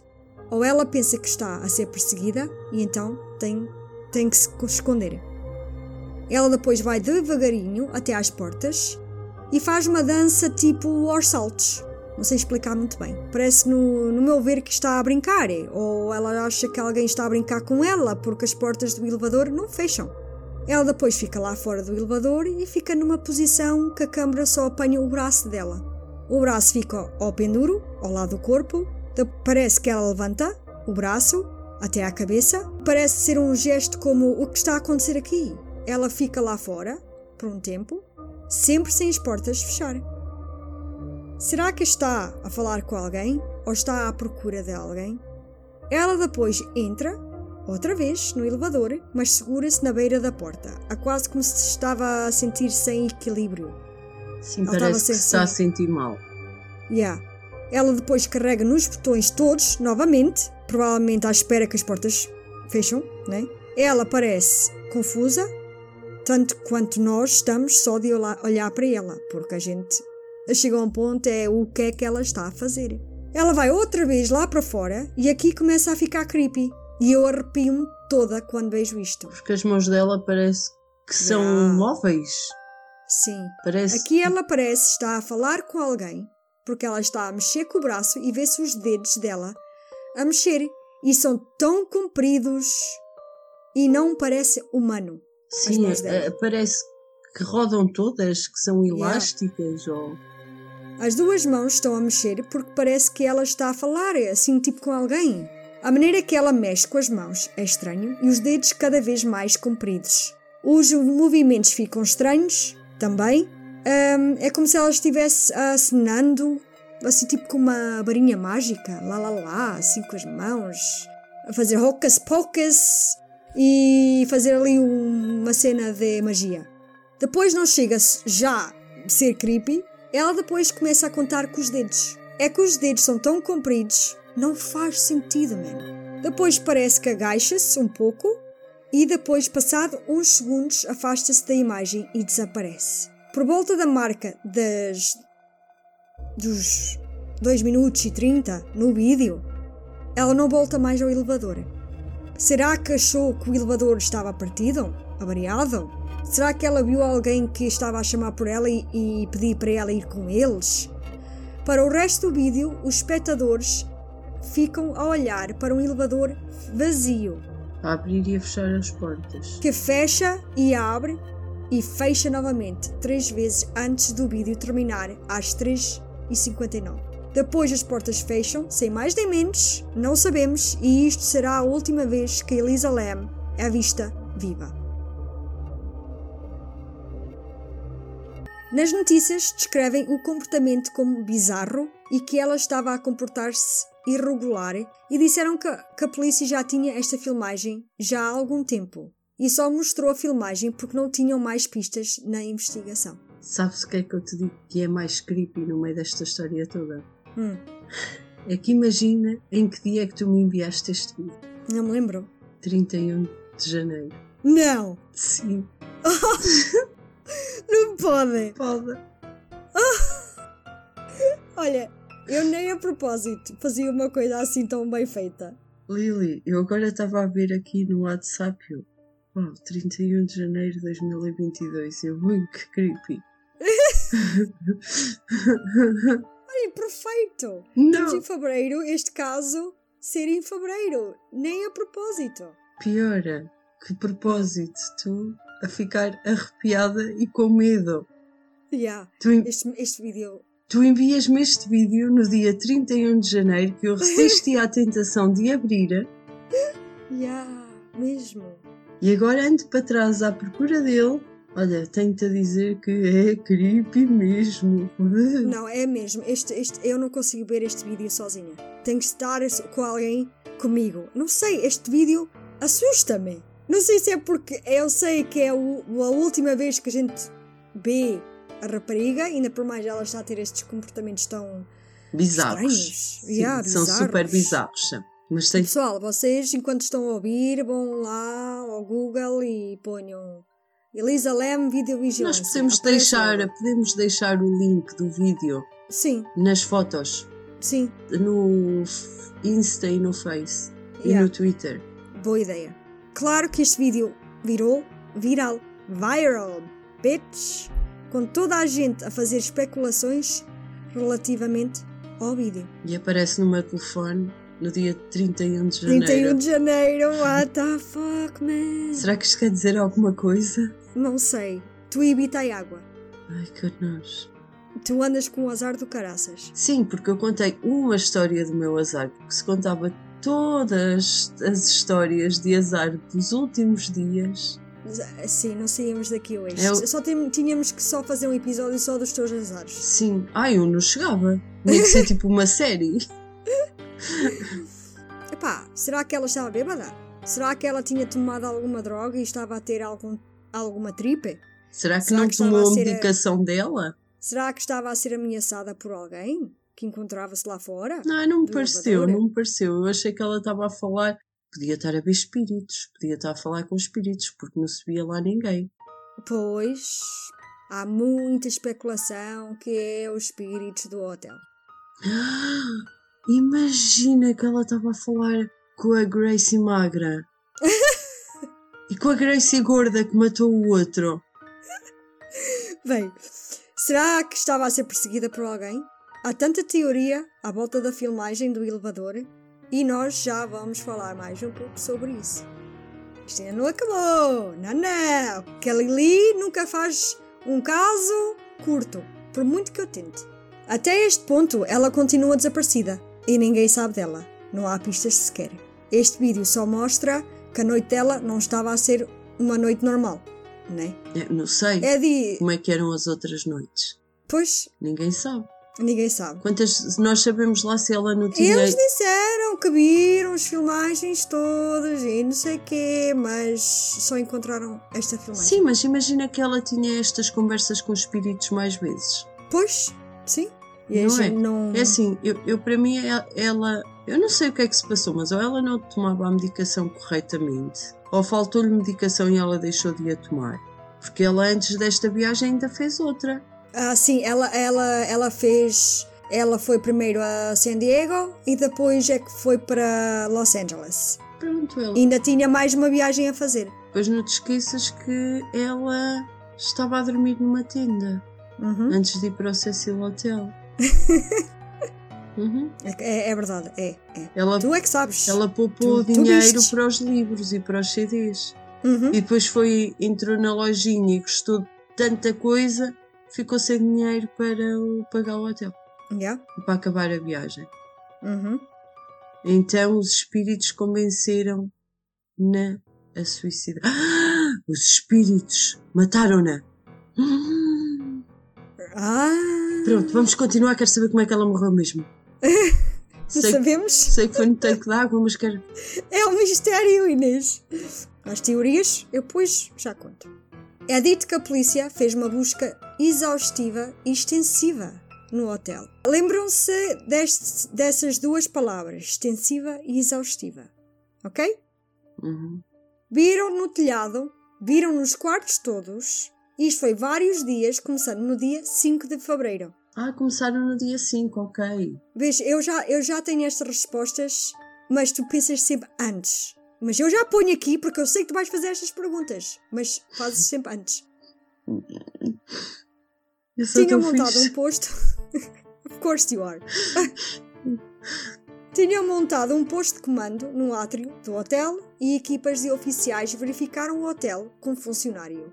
E ele tinha um cartão-chave. Depois de supostamente terem visto todos os cantos do hotel, uma segunda busca foi iniciada no hotel, mas desta vez com cães treinados para captar o cheiro da Elisa Lam. Agora, no documentário que vi, que os cães sim cap capturaram o cheiro dela, mas só até uma janela que dava acesso a umas escadas de incêndio. Hum. E depois não captaram mais nenhum cheiro. Agora, os artigos que eu li não diz que viram todos os quartos, os polícias. Só porque precisavam de um mandado de busca. Ok. Mas o documentário diz o contrário. I don't know. Eu só quero é dar todos O os detalhes que documentário eu foi consegui. feito por alguém ou, ou teve a participação de alguém do hotel. É Sim. natu- naturalmente a, a pessoa, eu como dona de um hotel que acontece estas coisas creepy, claro, quero defender o meu hotel e quero dizer que o meu hotel fez tudo para encontrar a Elisa Lam e que tinha todas as seguranças e que isto e que aquilo e que as pessoas podem continuar a ir ao meu hotel porque não problem. Uhum. Eu só encontro um, Ah, yeah. o meu hotel só encontra uma pessoa morta passado 12 dias, mas no problem. No problem, Eu não man. sei quantos dias é que demorou a encontrar a Elisa Leme, mas provavelmente foi algo do género, desde que me marcou. Sim, sim, sim. Não vou dizer ainda. Pois também, eu, eu já percebi Mas estás lá que já perto. estamos no dia 13, por isso já passou mais de, de 12. Sim. A última vez que falámos estávamos no dia 13. Sim, já tinham passado 13 dias Já. quando eles mandaram as filmagens porque não descobriram. Sim. Por isso, mais de 12 demorou a encontrar. Ah, tu pensas que eu me esqueço? Não. Diz que eu estou aqui Eu sei que não estás a dormir. Agora, mesmo a história dos cães não pode ser levado muito a sério, ok? Porque, embora os cães policiais sejam frequentemente usados para ajudar a encontrar pessoas desaparecidas, eles nem sempre são totalmente confiáveis. Os cães cadáveres são uma maneira eficiente de procurar restos mortais, devido ao facto de que podem cobrir grandes áreas com rapidez e facilidade. Uma precisão razoável, ok? E, no entanto, a precisão não é perfeita. Muitos fatores entram na precisão de um cão, até a maneira pela qual está a decompor, a decompor e até aos cães individuais usados. Ok. Portanto, depende do corpo, depende do cão, porque o cão faz toda a diferença. O corpo da Elisa Lam foi encontrado num tanque de água fechado, o que é importante porque significa que os vapores que os cães são treinados a cheirar não conseguem se espalhar muito para fora do tanque. Espera lá, como é que ela foi encontrada dentro de um tanque de água fechado? Pois, mais um mistério.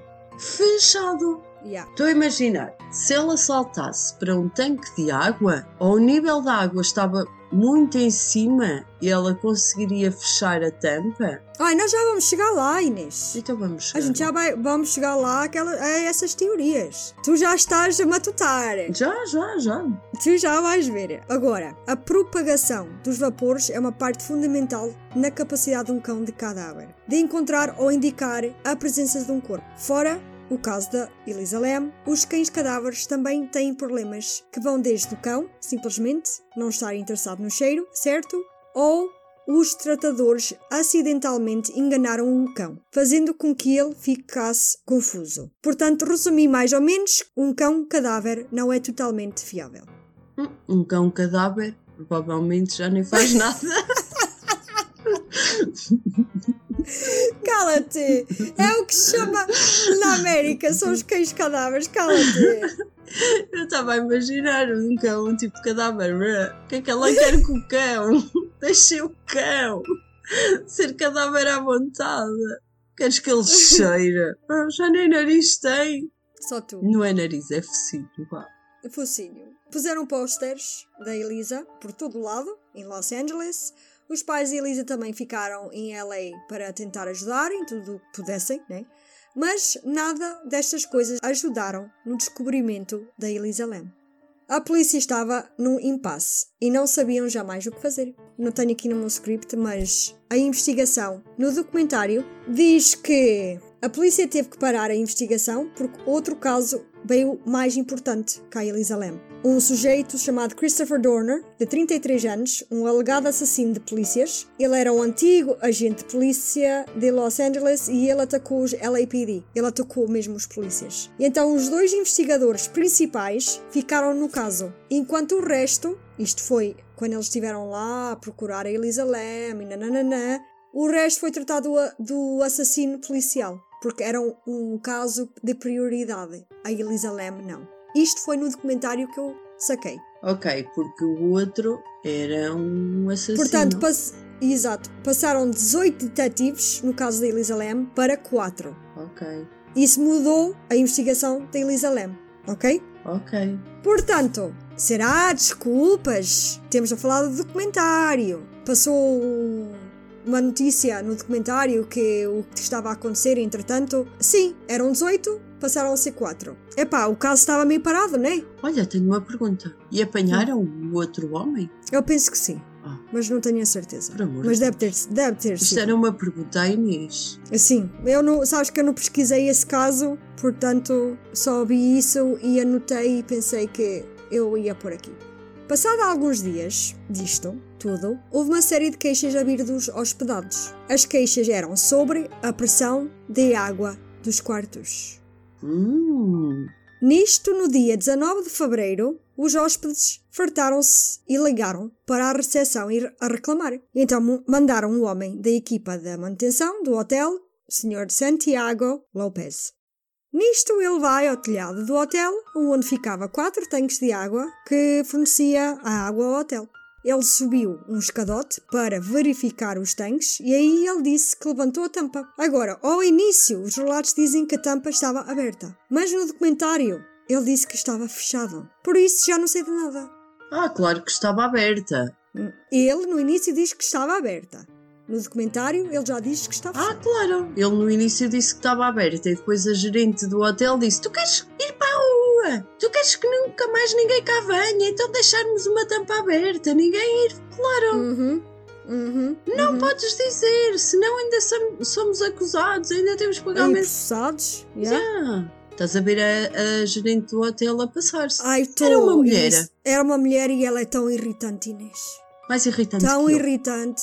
Ai, põe 100 mil vezes em cima. Ai, tu tens que ver, que ver o documentário. Já ela, posso, ela já está- posso. Sim, já podes. Ela é daquelas pessoas que está a se vitimizar. Sim, sim, sim.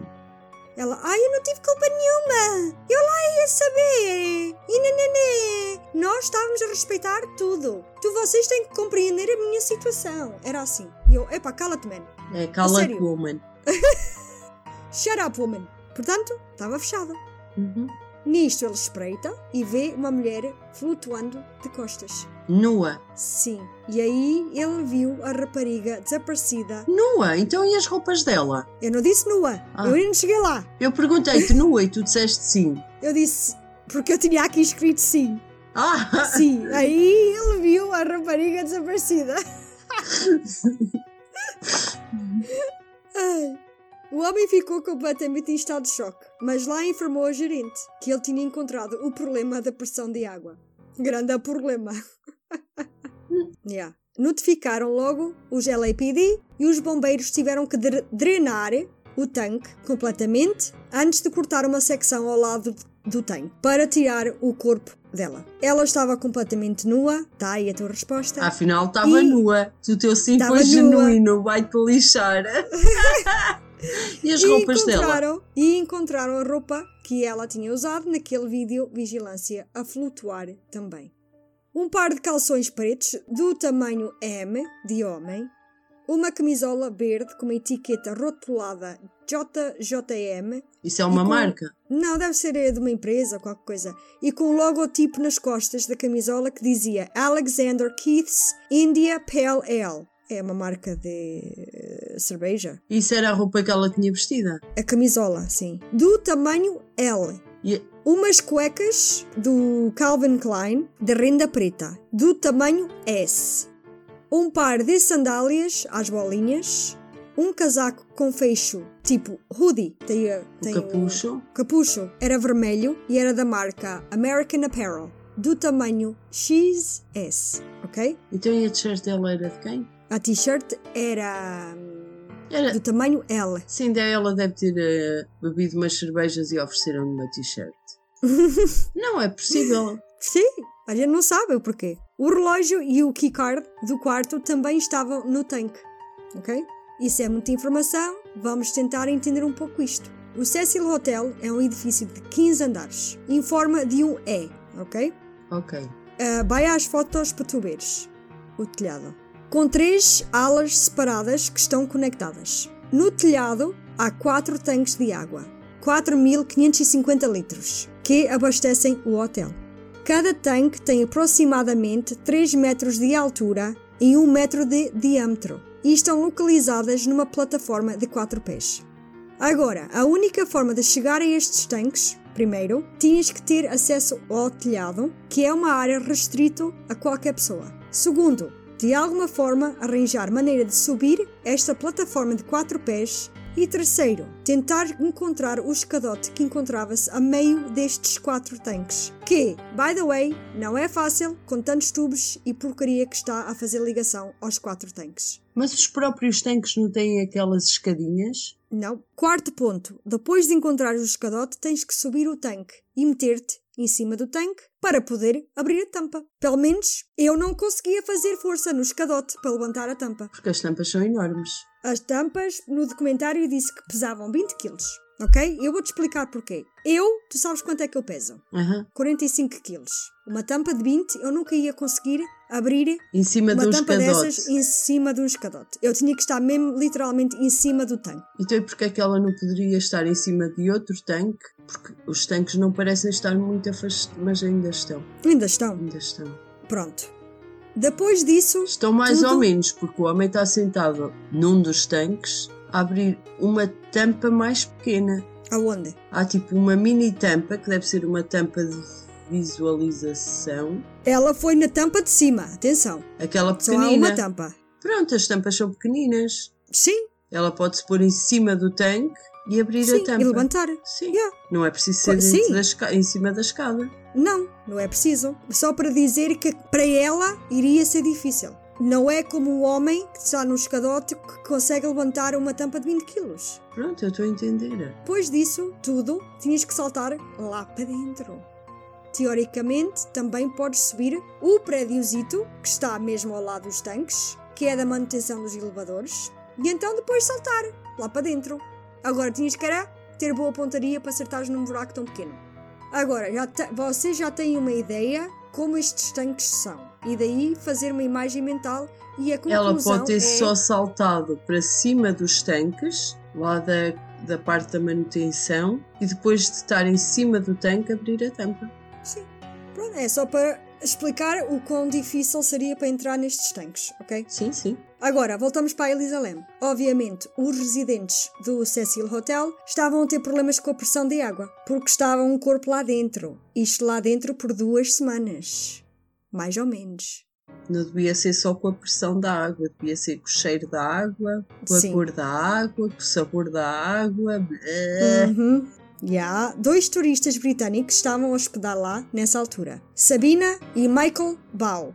Alegaram que a pressão de água no chuveiro era horrível e a água tinha um sabor esquisito. E quando abriram a torneira, por alguns segundos a água vinha com uma cor castanha. Portanto, tens residentes do hotel e visitantes a beber e a tomar banho com esta água potencialmente não Contaminada. é potencial. Foi contaminada por um cadáver por várias semanas. Que nojo, Lili. Yeah. Várias pessoas foram embora reclamando que o hotel nem sequer avisou que tinham encontrado um corpo nos tanques do hotel. Isso deu origem aos hóspedes continuar a beber essa água e tomar banho nela. Quem ficou lá? É nojento, até fica mal disposta. Yeah. Estas pessoas só souberam porque viram nas notícias. Que E ainda por cima, o hotel ainda continuou a reservar quartos para pessoas fazer check-in. Alegaram que o hotel nem sequer avisou de nada.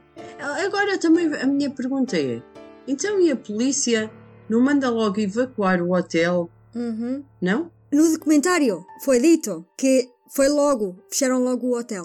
Os artigos onde eu consegui esta informação disseram o contrário. Por isso é que eu acho que este documentário e, e a informação que há antes deste documentário não bate certo. O que é que está mal? Será que é o documentário que está mal e os artigos estão bem ou os artigos estão, estão, estão mal e o documentário está bem? Não sei. Não faço a mínima Não faço ideia. Por isso, estas pessoas chegavam lá e o hotel nem sequer avisa que, a água estava contaminada. Mas isto é alegadamente, porque o hotel diz o contrário. Disseram que avisaram e, para poderem beber água, davam água engarrafada. Ai, tomavam banho de água engarrafada, aquecida pelo sol. Exatamente. Exatamente. Foram ao telhado para aquecer a água Ah, ok. Com, com o sol. Tomar banho de chuveiro. Foram pedir aos residentes das tendas para tomar um banhinho nos saquinhos de água deles. Ai, é sério. Não sabemos ao certo se foi mesmo assim, por isso ficamos assim sem saber a verdade. Agora, a pergunta aqui é: porquê é que uma rapariga de 21 anos a viajar sozinha subia ao telhado de um hotel, para já era uma área restrita, e saltava para dentro de um tanque de água? A área restrita que ela conseguiu entrar. Uhum. Como? Pois, estranho, não é? Foi os fantasmas que abriram a porta? Os espíritos? Yeah. Desa- Desativaram o alarme, porque a gente já, já chega lá. Inicialmente, toda a gente achava que alguém a pôs lá, que houve algum tipo de crime cometido. Mas depois da autópsia dela ser emitida, dizia lá que foi um afogamento acidental. E sendo um fator grande para isso, foi o transtorno bipolar dela. Agora, vou-te explicar. Não vai explicar nada porque este caso é. Não, ah, não bate nada certo. Como é que tu dizes? Eu gosto muito da maneira que tu dizes, não bate o. A bota com a perdigota. A bota com o perdigota. Mas nunca consigo me lembrar como é que se diz. Agora, inicialmente, diz. Hum, Eu, eu continuo na minha dúvida. Na autópsia dá para ver que foi acidental? Não pode ter sido um, af- alguém que a afogou? Consegues ver. eh, Não, não. Isso não consegues ver. Mas, por Então exemplo. como é que eles garantem que foi um Mas- afogamento acidental? Exato. Mas é assim: conseguem ver se ela foi posta morta lá dentro. Sim.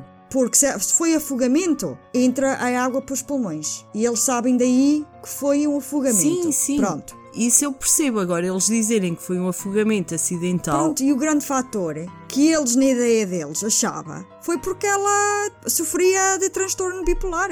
Eu agora vou explicar. Agora, inicialmente no relatório de autópsia, a causa de morte foi marcada como desconhecida. Vai à foto e vai ver o relatório que eu te mandei. E tu vês Ok. Que a causa de morte foi marcada como desconhecido. E também marcado foi o quadrado do sem determinação. Mas depois foi arriscado e corrigido na caixinha do acidental. Também foi visto no relatório que todos os artigos da roupa tinham uma espécie de partículas de areia no tecido da roupa. Portanto, enganaram-se para eu resumir isso, havia duas caixinhas, ok? Depois a cruzinha. Estava marcada inicialmente como desconhecido. Depois viram que se enganaram e arriscaram e puseram e corrigido. Ok. Tu vês ali que foi arriscado e até tem uma data que foi e tu vês duas datas diferentes. Então, eles corrigiram sem determinação e meteram o acidental, exatamente, certo? exatamente. E porquê é que não pode ter sido o hotel a pagar para deixar de ser desconhecido e passar a ser acidental? Nada impede isso, né? A gente não, não sabe, é das coisas. É assim, estamos a falar de um hotel, de um estabelecimento Exato. que ganha dinheiro acolhendo pessoas. Uhum. E as pessoas não se sentindo seguras lá, naturalmente deixam de ir. Uhum. Sim, e este Isso, grande mistério. toda a lógica. Yeah, E este grande mistério é tudo à volta deste hotel. E já tinha má fama, e então morrer lá uma rapariga dentro de um tanque de água não ia ajudar em nada. Exatamente. E é preferível dizer que foi um acidente, que ela era doidinha, bipolar e que se atirou para o tanque de água, do que Uhum. poder ser alguém que foi lá e que ele levou para dentro do tanque e a deixou Yeah. lá. Ela tinha areia na roupa. Tinha. Nada garante que ela não tenha andado a lutar com alguém Uhum. E deitada no chão e não sei o quê e tenha, Exatamente. tenha ido para lá. E este grande mistério das partículas da areia, nunca ninguém entendeu como é que ela tinha estas partículas da areia. Mas a gente já lá chega. Não havia evidências nenhumas de lesões internas ou externas e foi descrita como magra, só pesando 55 kg e media 1,64m. Exames foram feitos, o rape kit, que é quando são violadas, para ver se ela tinha sido violada. E foi posto E em evidência. Mas, pelos vistos, esse exame nunca foi processada e está guardada no laboratório criminal da polícia de Los Angeles, no posto. Está lá guardada, ok? ai, nunca, nunca, nunca, processa- nun- nunca processaram. Yeah, yeah. Sabes que na América é o prato do dia, infelizmente. Então em LA há só um sítio onde põem só rape kits lá dentro e nunca são processadas. Porque é preciso muito recursos, muita gente a poder processar tantos exames, tantos rape kits. E então ficam perdidas. É triste, mas é a realidade. E não é só em LA, é em todos os estados. Não sabemos o é porquê nos- de nunca ter sido processado. Pode ser que este lab tem tantos para fazer, como eu ainda agora disse, e não sabemos. E ainda não tenhas chegado a vez de 2003. Pois, pode ser ainda estão a fazer de 1984. É provavelmente. Yeah. Agora, a secção do relatório, página 10, não tens, ah, senão eu tinha que mandar muitas fotos. Agora, a secção do relatório, página 10, diz opiniões no título. Diz essencialmente que não há evidências de trauma. E o relatório do, do toxicológico não mostrou álcool agudo. Isto é quando alguém bebe uma grande quantidade de álcool. E não havia indícios de intoxicação por drogas mas que ela tinha uma história de transtorno bipolar e depressão e tomava medicação para isso, ok? Foi feito análise para ver se havia presença destas medicações né, no corpo, mas aparentemente não houve sangue suficiente para poderem ver a quantidade que estava no sistema dela na altura. Isto é boeda estranho, mas quando não há sangue suficiente, eles vão tirar o sangue que está no coração. Eu não sabia, mas quando não há sangue suficiente, vão tirar do coração. E pelos vistos, ela não tinha grande quantidade, ela teve 19 dias dentro de água. E então, literalmente, tiveram que tirar só do coração para ver mesmo ao detalhe o que é que ela tinha mesmo no, no corpo. Por isso, a investigação foi determinada como não haver indícios de crime cometido ou de querer cometer su- suicídio. Foi classificado como afogamento acidental. Muitas pessoas dizem que era impossível a Elisa subir até ao telhado e entrar naquele tanque, sozinha. O hotel fi- afirma que só há quatro formas de acesso até ao telhado e está bem sinalizado como uma área restrita. Há uma porta no 14º andar que leva ao telhado, que está sempre trancada e alarmada. Alegadamente, apenas um membro da equipa de manutenção teria uma chave que destrancaria aquela porta e a capacidade de desarmar o alarme. Ele é que tinha a chave para. Estou a entender, estou a entender. estou Eu só entender. espero que- Estou a absorver informação. Pronto. Ale- Alegadamente, porque eu digo sempre alegadamente, porque isto não é certezas, né? Portanto, Que deveria ser, não quer dizer que tenha sido. Exatamente. De acordo com o Cecil Hotel, quando o alarme toca, é tão alto que se ouve nos andares todos e a recepção tem o alarme adicional, que quando esse alarme dispara, no décimo, ahm, Quarto no andar. 14 andar, alerta a recepção. Deve piscar uma luz ou... De acordo com o hotel, este alarme nunca disparou durante os meses de janeiro de 2013 e fevereiro de 2013. Então, se acreditas naquilo que o hotel afirma, a porta estava trancada e o alarme não disparou no tempo que ela lá esteve. Não acredito no que o hotel diz. Exatamente. Leva a crer que ela não usou essa porta para subir até ao telhado. Essa porta, não, não, não, ela não foi lá, supostamente. Isto deixa só as três saídas de incêndio externas, de escadas de incêndio, localizadas nas laterais do hotel, que percorrem todo o comprimento do edifício. Isto são umas escadas que eu digo-te assustadoras. Eu não aventurava-me nunca. Eu não sei porquê, se é que ela estava no quinto andar, porque no documentário diz que os cães perderam o cheiro dela numa janela que dava acesso às escadas de incêndio. Ela tinha que subir 10 andares de escadas. E daí, quando chegasse ao telhado, Aquelas exteriores, não é? Exatamente. Quando ela chegasse ao telhado, tinha que ainda ter forças para tentar encontrar o escadote no meio desses tanques. Subir, a levantar uma tampa pesadíssima e saltar lá para dentro. Uma miúda com apenas 55 quilos. É assim, Lili. Pelas fotos que eu vejo, eu já disse que não era muito difícil chegar. Não, não era. Tirando que nem era difícil chegar aos tanques, além de os tanques serem bastante altos. Yeah, tens que ir lá com o escadote. Eles não estão fixos. Eles, mas tens lá os escadotes. Não tens, não. Mesmo nos tanques, fixados no tanque. Ah, Não, mas está lá ao lado do tanque. Pronto. Esse, tu tens que estar, encontrá-lo no meio dos tanques e arrastá-lo para onde queres. Não, era, não é impossível. Eu não te dizer que é impossível. Mas, o porquê? Olha, eu para mim, em que andar é que ela estava quando aquilo do elevador, em que andar é que É ela assim, ficou? Disseram que os cães perdeu o rasto no quinto Não andar. estou a falar nos cães. No dia em que ela, na- quando ela estava no elevador a fazer aquelas cenas com as mãos estranhas. Eu penso que ela, que ela estava, tenho mais para o fim. Ah, ela estava no 14 andar. Então, é óbvio que se ela estava no 14 Mas eu vou dizer andar, que acham que ela estava só no fim.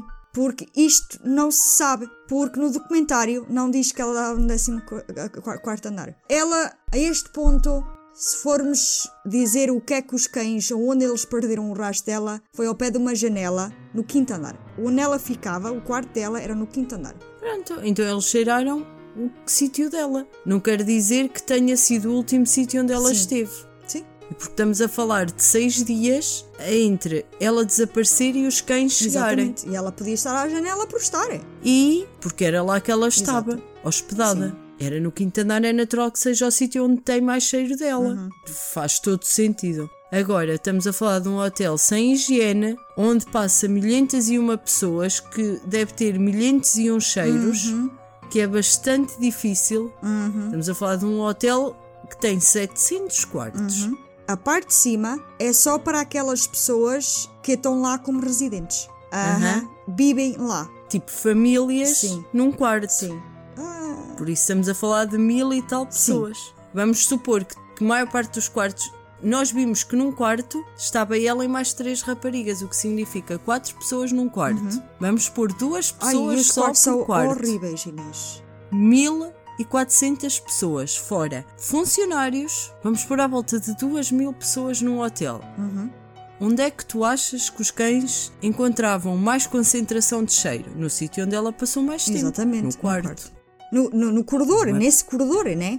Sim, é natural que o cheiro estivesse ali porque as coisas dela estavam no quarto. Yeah. Duh. Não, não. Dava muito jeito que ela tivesse. Não, foi o hotel que deixou a porta destrancada e o sistema de alarme. Aposto que nem funcionava ou que nem existia. Te- Supostamente Existir existe. se estava a funcionar. Há montes de pessoas que depois de Elisa Lam morrer foram lá, por curiosidade, né? E testaram o alarme. E foram lá fora e aquilo nunca apitou. Nunca Ah. apitou. Há um vídeo no YouTube que eu fiquei de boca aberta. O man experimentou, conseguiu subir sem. Porque agora aquilo até tem câmaras, ok? Por todo o lado, porque antes não tinha nos corredores, agora tem. Portanto, ele abre, que ele não apita, ele vai lá por fora e vê tudo cheio de lixo no telhado, Coca-Cola, cerveja, beatas, e eu vi pelo menos dois tanques com a tampa aberta. Eu não sei o que é que ele estava a dizer porque era um chinês. Esse vídeo estava tudo em chinês. Mas eu, ah, muito bem. O que significa que se faz parties no telhado. Mas deve ser só aquele rapaz que tem a chave, o, o chefe da manutenção. Sim, e ele se calhar destranca. E sabe que alguém vai lá fumar um cigarrito ao outro. Destranca para esse turno para eles irem para lá. É Lily? Não, claro que não. Ah. Aquilo é uma baldaria total. Oh Lily, só descobriram o corpo de uma pessoa 10 ou 14 19 dias, dias ou 12. depois. Não, não, isso estamos a falar da Elisa Lem. Eu Ah, estou a falar da primeira semana. vítima que Uma morreu. semana. yeah. Isso foi em 1930 e tal, 40. Quer saber? Quem sai aos seus? Isto é tudo a mesma continuidade. O hotel já é o degredo total. Yeah. Eles tentaram melhorar, porque o hotel passou a ser Cecil Hotel para Stay on Main, ok? Stay on Main era os primeiros andares. Foi onde a Elisa Lam ficou. Isso, pertence, isso diz Stay on Main. E em cima já é Cecil Hotel. É- É uma confusão, porque é assim. Não, não é, não é. É dentro do mesmo hotel tens duas zonas Exato. diferentes. Eu entendo perfeitamente. Porque quiseram melhorar, mas como tinham residentes, decidiram passá-los todos para, ci- para, para, para cima, para os andares de cima, e os andares de baixo. Renovaram tudo, todos os quartos e o caralho, está tudo muito nice. Mas sobes, acho que é o sexto andar ou o sétimo, uma coisa assim. Aí é alto segredo. Olha, e sabes o que é que eu ainda acho mais fofo nisto tudo? Hum. É a câmara no elevador. E sim, e há pessoas que vão lá, só ficam fascinados, querem ver onde é que ela, o último sítio que ela esteve, e dizem que é bué de assustador, é daqueles elevadores bué antigos. O mais fascinante é a câmara no elevador. Nem todos os elevadores têm câmaras. Eu acho que sim, que sim, mas não sei a que ano é que passou a. Um, a pro- Ah, é obrigatório os elevadores terem câmaras? Epá, não é obrigatório, mas é uma segurança. Porque imagina que alguém fica lá e o elevador eh, parou e as pessoas têm que pedir socorro. Tá bem, tu tens um alarmezito, botões. mas assim a pessoa sabe o que é que está a passar lá dentro. Porque imagina que a pessoa até desmaiou. Ou antigamente era por uma coisinha de voz, para a pessoa falar. Pelo menos na América, aqui não sei. Tu tinhas, um- tu tinhas uma coisinha para falar para a recepção ou para onde for. Agora eu acho que foram obrigados a pôr nos elevadores também. Porque houve mu- muitos eh, acidentes dentro dos elevadores e as pessoas desmaiavam e não havia maneira de comunicarem, não sabiam o que é que estava a passar lá dentro. E então eu acho que era, é obrigatório. Lá se foi as rapidinhas Eh, elevador. Exatamente. O pior é que a maior parte, se calhar, não sabe que os elevadores têm câmara. Por isso é que aparecem filmes pornográficos no elevador. Se no relatório ela não tinha nada no corpo dela, como álcool, nem nenhum tipo de drogas, qual era a motivação dela de fazer isso tudo? Estamos a falar de muitas escadas. É estranho! Qual era a motivação dela subir ao telhado? Era para tirar fotos? Ela o diz. Ela não subiu escadas.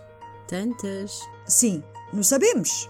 Não, não subiu. Não sabemos. Então se o chinês lá foi e havia uma party. Sim, Só cervejas e eu, eu já já estou a aumentar, Yeah. estás a ver? Aquela parte em que tu falaste em garrafas, eu já estou E a falar quem em sabe, se ela até foi lá e viu a- alguém estava lá a fumar, um drogado ou epá, uma pessoa lá, e viu-a, viu-a, tiveram ali a rebolar no chão e ela acabou por, eh, epá, ele achar que ela estava morta, agarrou nela e meteu-a dentro do tanque. Pronto. Exatamente. N- não se sabe. Exatamente. Nem testes Não. fizeram. Ah, eles É de eh, no documentário disseram que fizeram. É por isso que eu estou-te a dizer. Isto são coisas. Isto é assim, o documentário diz uma coisa, Sim.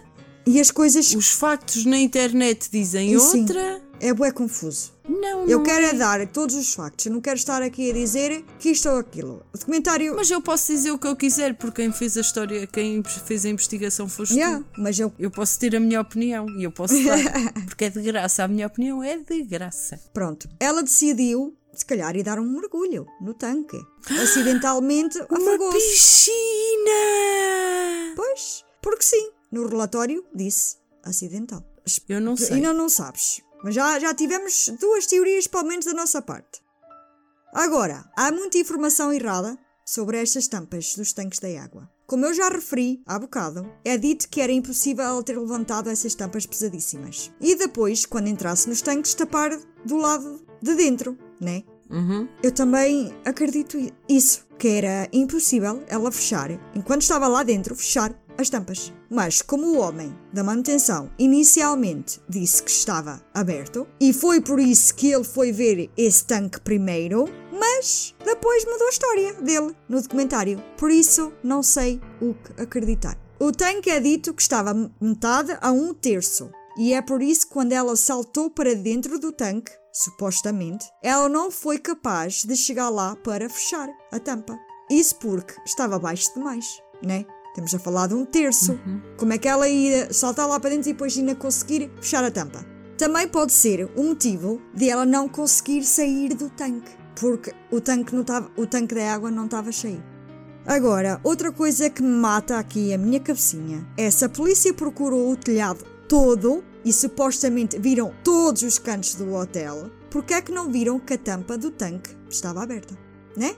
Uhum. Os artigos que li, a polícia disse que não foram ver ao pé dos tanques. Mas no documentário foi dito que houve um helicóptero a voar por cima do hotel. Portanto, estava um helicóptero, passou por cima, não ia haver uma tampa aberta. Devia estar a chover e aquilo era para ajudar a encher. Pois. Agora, disseram, como não estava ao nível dos olhos deles, porque aquilo é um patamar mais alto, eh, eles não viram. Pronto. Como ficava naquele patamar, pronto. Nem sequer pensaram em subir. Ah, há bocado disse que passou de 18 detetives para 4, no caso. Claro. É natural, não é? Quatro pessoas não fazem o mesmo que 18. Não. Ah, oh Lily, e, e o mais provável é que não apareceu ninguém morto.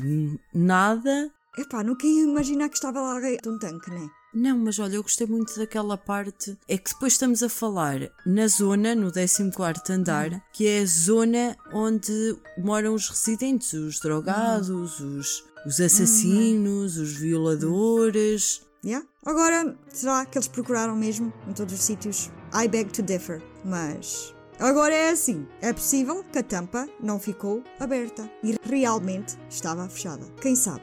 Será que foi o hotel que inicialmente disse ao homem da manutenção para dizer que estava aberto, para parecer que foi ela que entrou por vontade própria, para excluir responsabilidade ao hotel? Ou para excluir o facto que poderia estar outra pessoa envolvida na mortela e isso dava mais má fama ao hotel.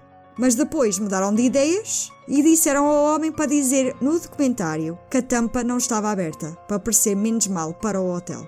Não, Lily, isto não é um tanque de água boa. Sim. Pronto, achas que uma tampa aberta de um tanque de água bom é higiênico? Não, mas eles se calhar queriam se livrar e dizer: epá, a tampa está aberta, tu dizes que a tampa está aberta porque ela Não. possivelmente não ia. Não. Não. espera. Se ela entrou, o hotel ia pensar assim: é impossível ela poder fechar esta tampa por lá dentro. Por isso, vamos dizer que foi ela que entrou por ela própria, para o hotel não ser escrutinado mais do que já é.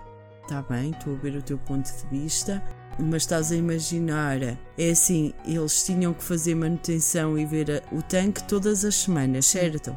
Por isso mesmo. Coisa no documentário dizerem isso, porque pensaram melhor naquilo e disseram: epá, é melhor dizer que as tampas estavam fechadas. Passou mesmo um helicóptero, Inês. Dava para ver perfeitamente bem se a tampa estava aberta. Dava. Está bem. E se calhar até viram a tampa aberta e iam imaginar que ela se tinha atirado lá para dentro. Não, mas era mau porque tu ainda agora disseste, era mau para o hotel. Uma tampa aberta, todo tipo de contaminantes do ar, a contaminar a água. Pronto, não interessa.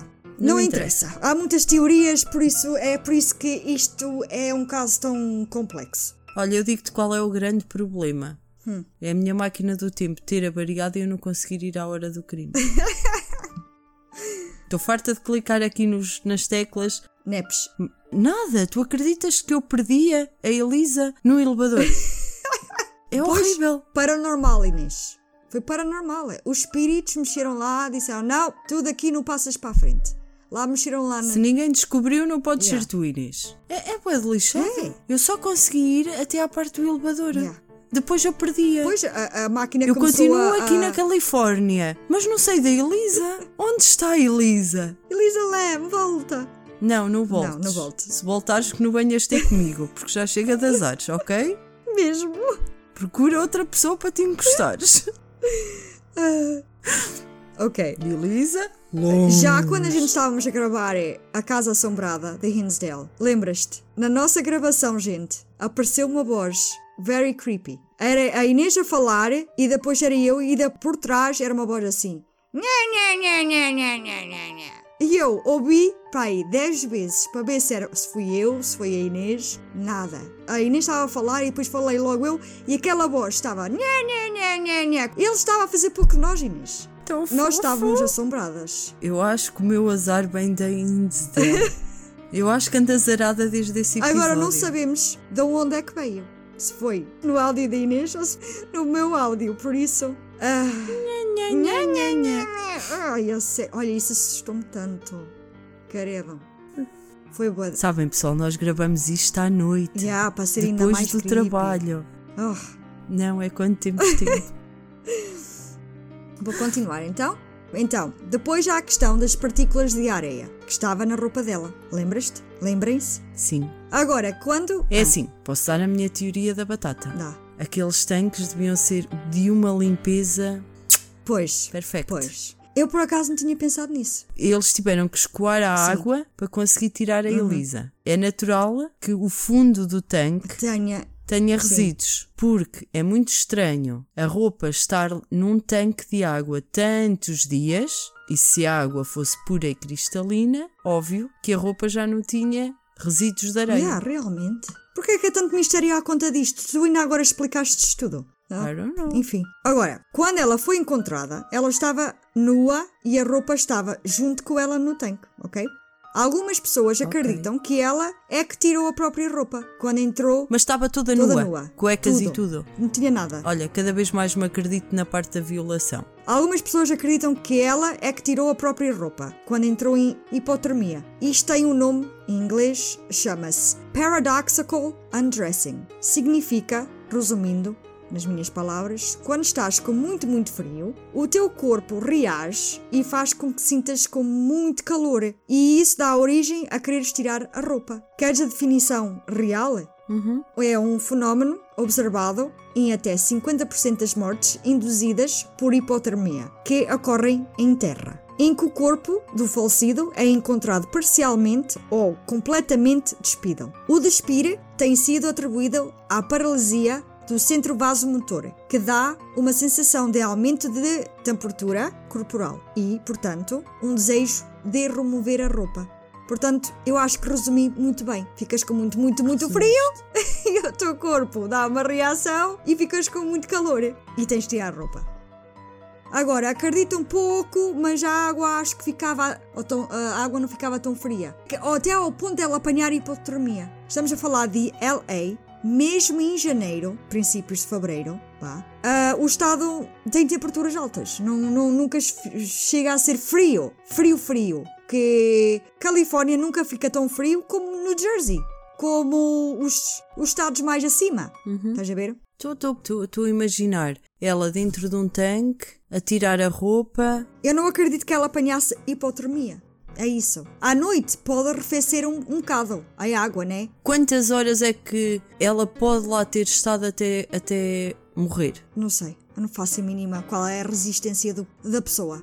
Ela está a nadar lá. Ela não tem para onde agarrar. Pois é isso. Ela está literalmente só ali a nadar. Pesava 55 quilos. Provavelmente podiam estar em forma, como não. Ela corria, mas depois deixou correr. É pá, tudo depende, tudo depende. Portanto, não sei se ela chegava ao ponto de apanhar hipotermia. Na minha opinião, e não só eu, muitas pessoas acham que, como ela estava a tentar ficar à tona e a roupa estava a, im- a impedir isso, né? A roupa molhada começa a pesar, ela começou a tirar a roupa porque já estava a- a pesar no corpo, portanto, despiu-se para ver se aguentava mais tempo lá dentro, sem morrer. Agora, com estas coisas todas juntas, como o estranhíssimo vídeo de vigilância, a dificuldade de chegar ao telhado e entrar nestes tanques, as inconsistências no relatório de autópsia e mesmo havendo algumas evidências e algumas pistas que ainda não foram investigados, ainda por cima a polícia fechou o caso. Acabou. E nunca mais olharam para mais nada deste caso. Faz com que este caso seja um mistério e as pessoas não se calam com as teorias. Pessoal, vai acabar aqui a primeira parte da Elisa Lam. A segunda parte vamos entrar mais nas teorias, por isso não percam. A minha parte preferida. Exatamente, vamos começar pelas teorias logo no início. E só vão ter que esperar uma semana, não é um mês. Por isso, nice! Boa. Pessoal, espero que, tenham gostado deste caso. Se tiverem histórias para contar do paranormal ou casos que queiram que nós discutimos aqui, mandem para o nosso e-mail viagensaobscuras.gmail.com e deixem um comentário pessoal nas nossas redes sociais sobre este episódio. Partilhem este podcast com os vossos amigos. Word to mouth ajuda sempre. Temos Twitter, Facebook e Instagram. Escolham a vossa plataforma preferida, passem por lá para dar a vossa opinião e preferências de tópicos. Ah, e não esqueçam de seguir no Spotify. Bem, viajantes, fiquem connosco até à próxima viagem pelo obscuro. Tchau, tchau! Stay safe and sweet dreams. Bye bye.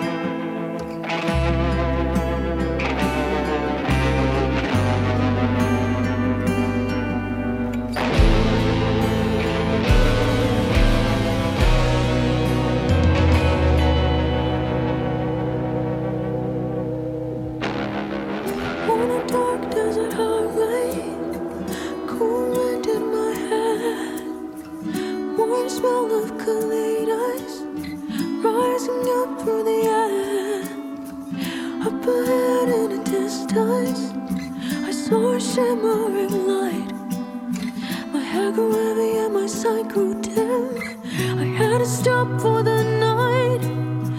There she stood in a doorway.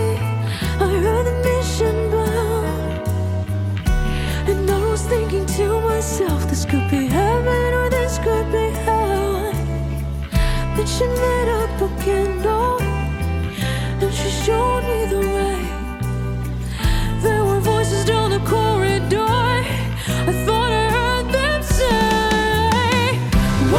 To the Hotel California.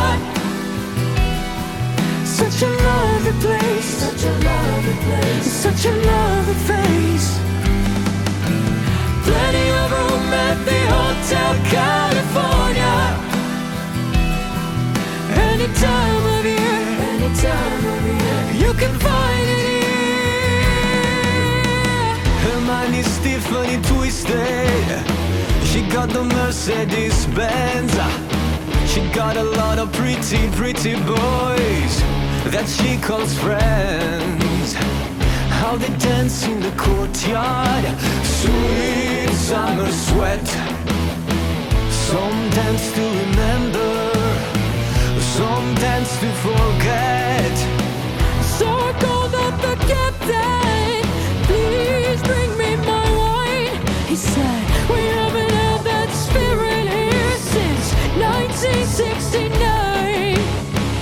And still those voices are calling from far away.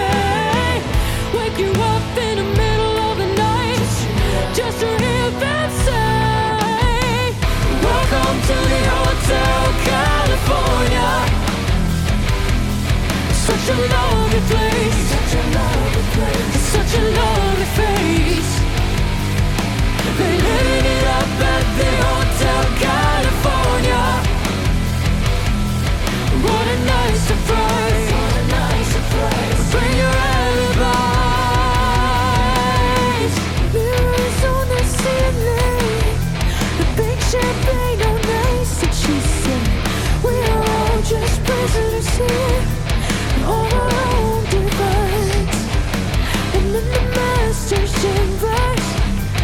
gathered for the feast.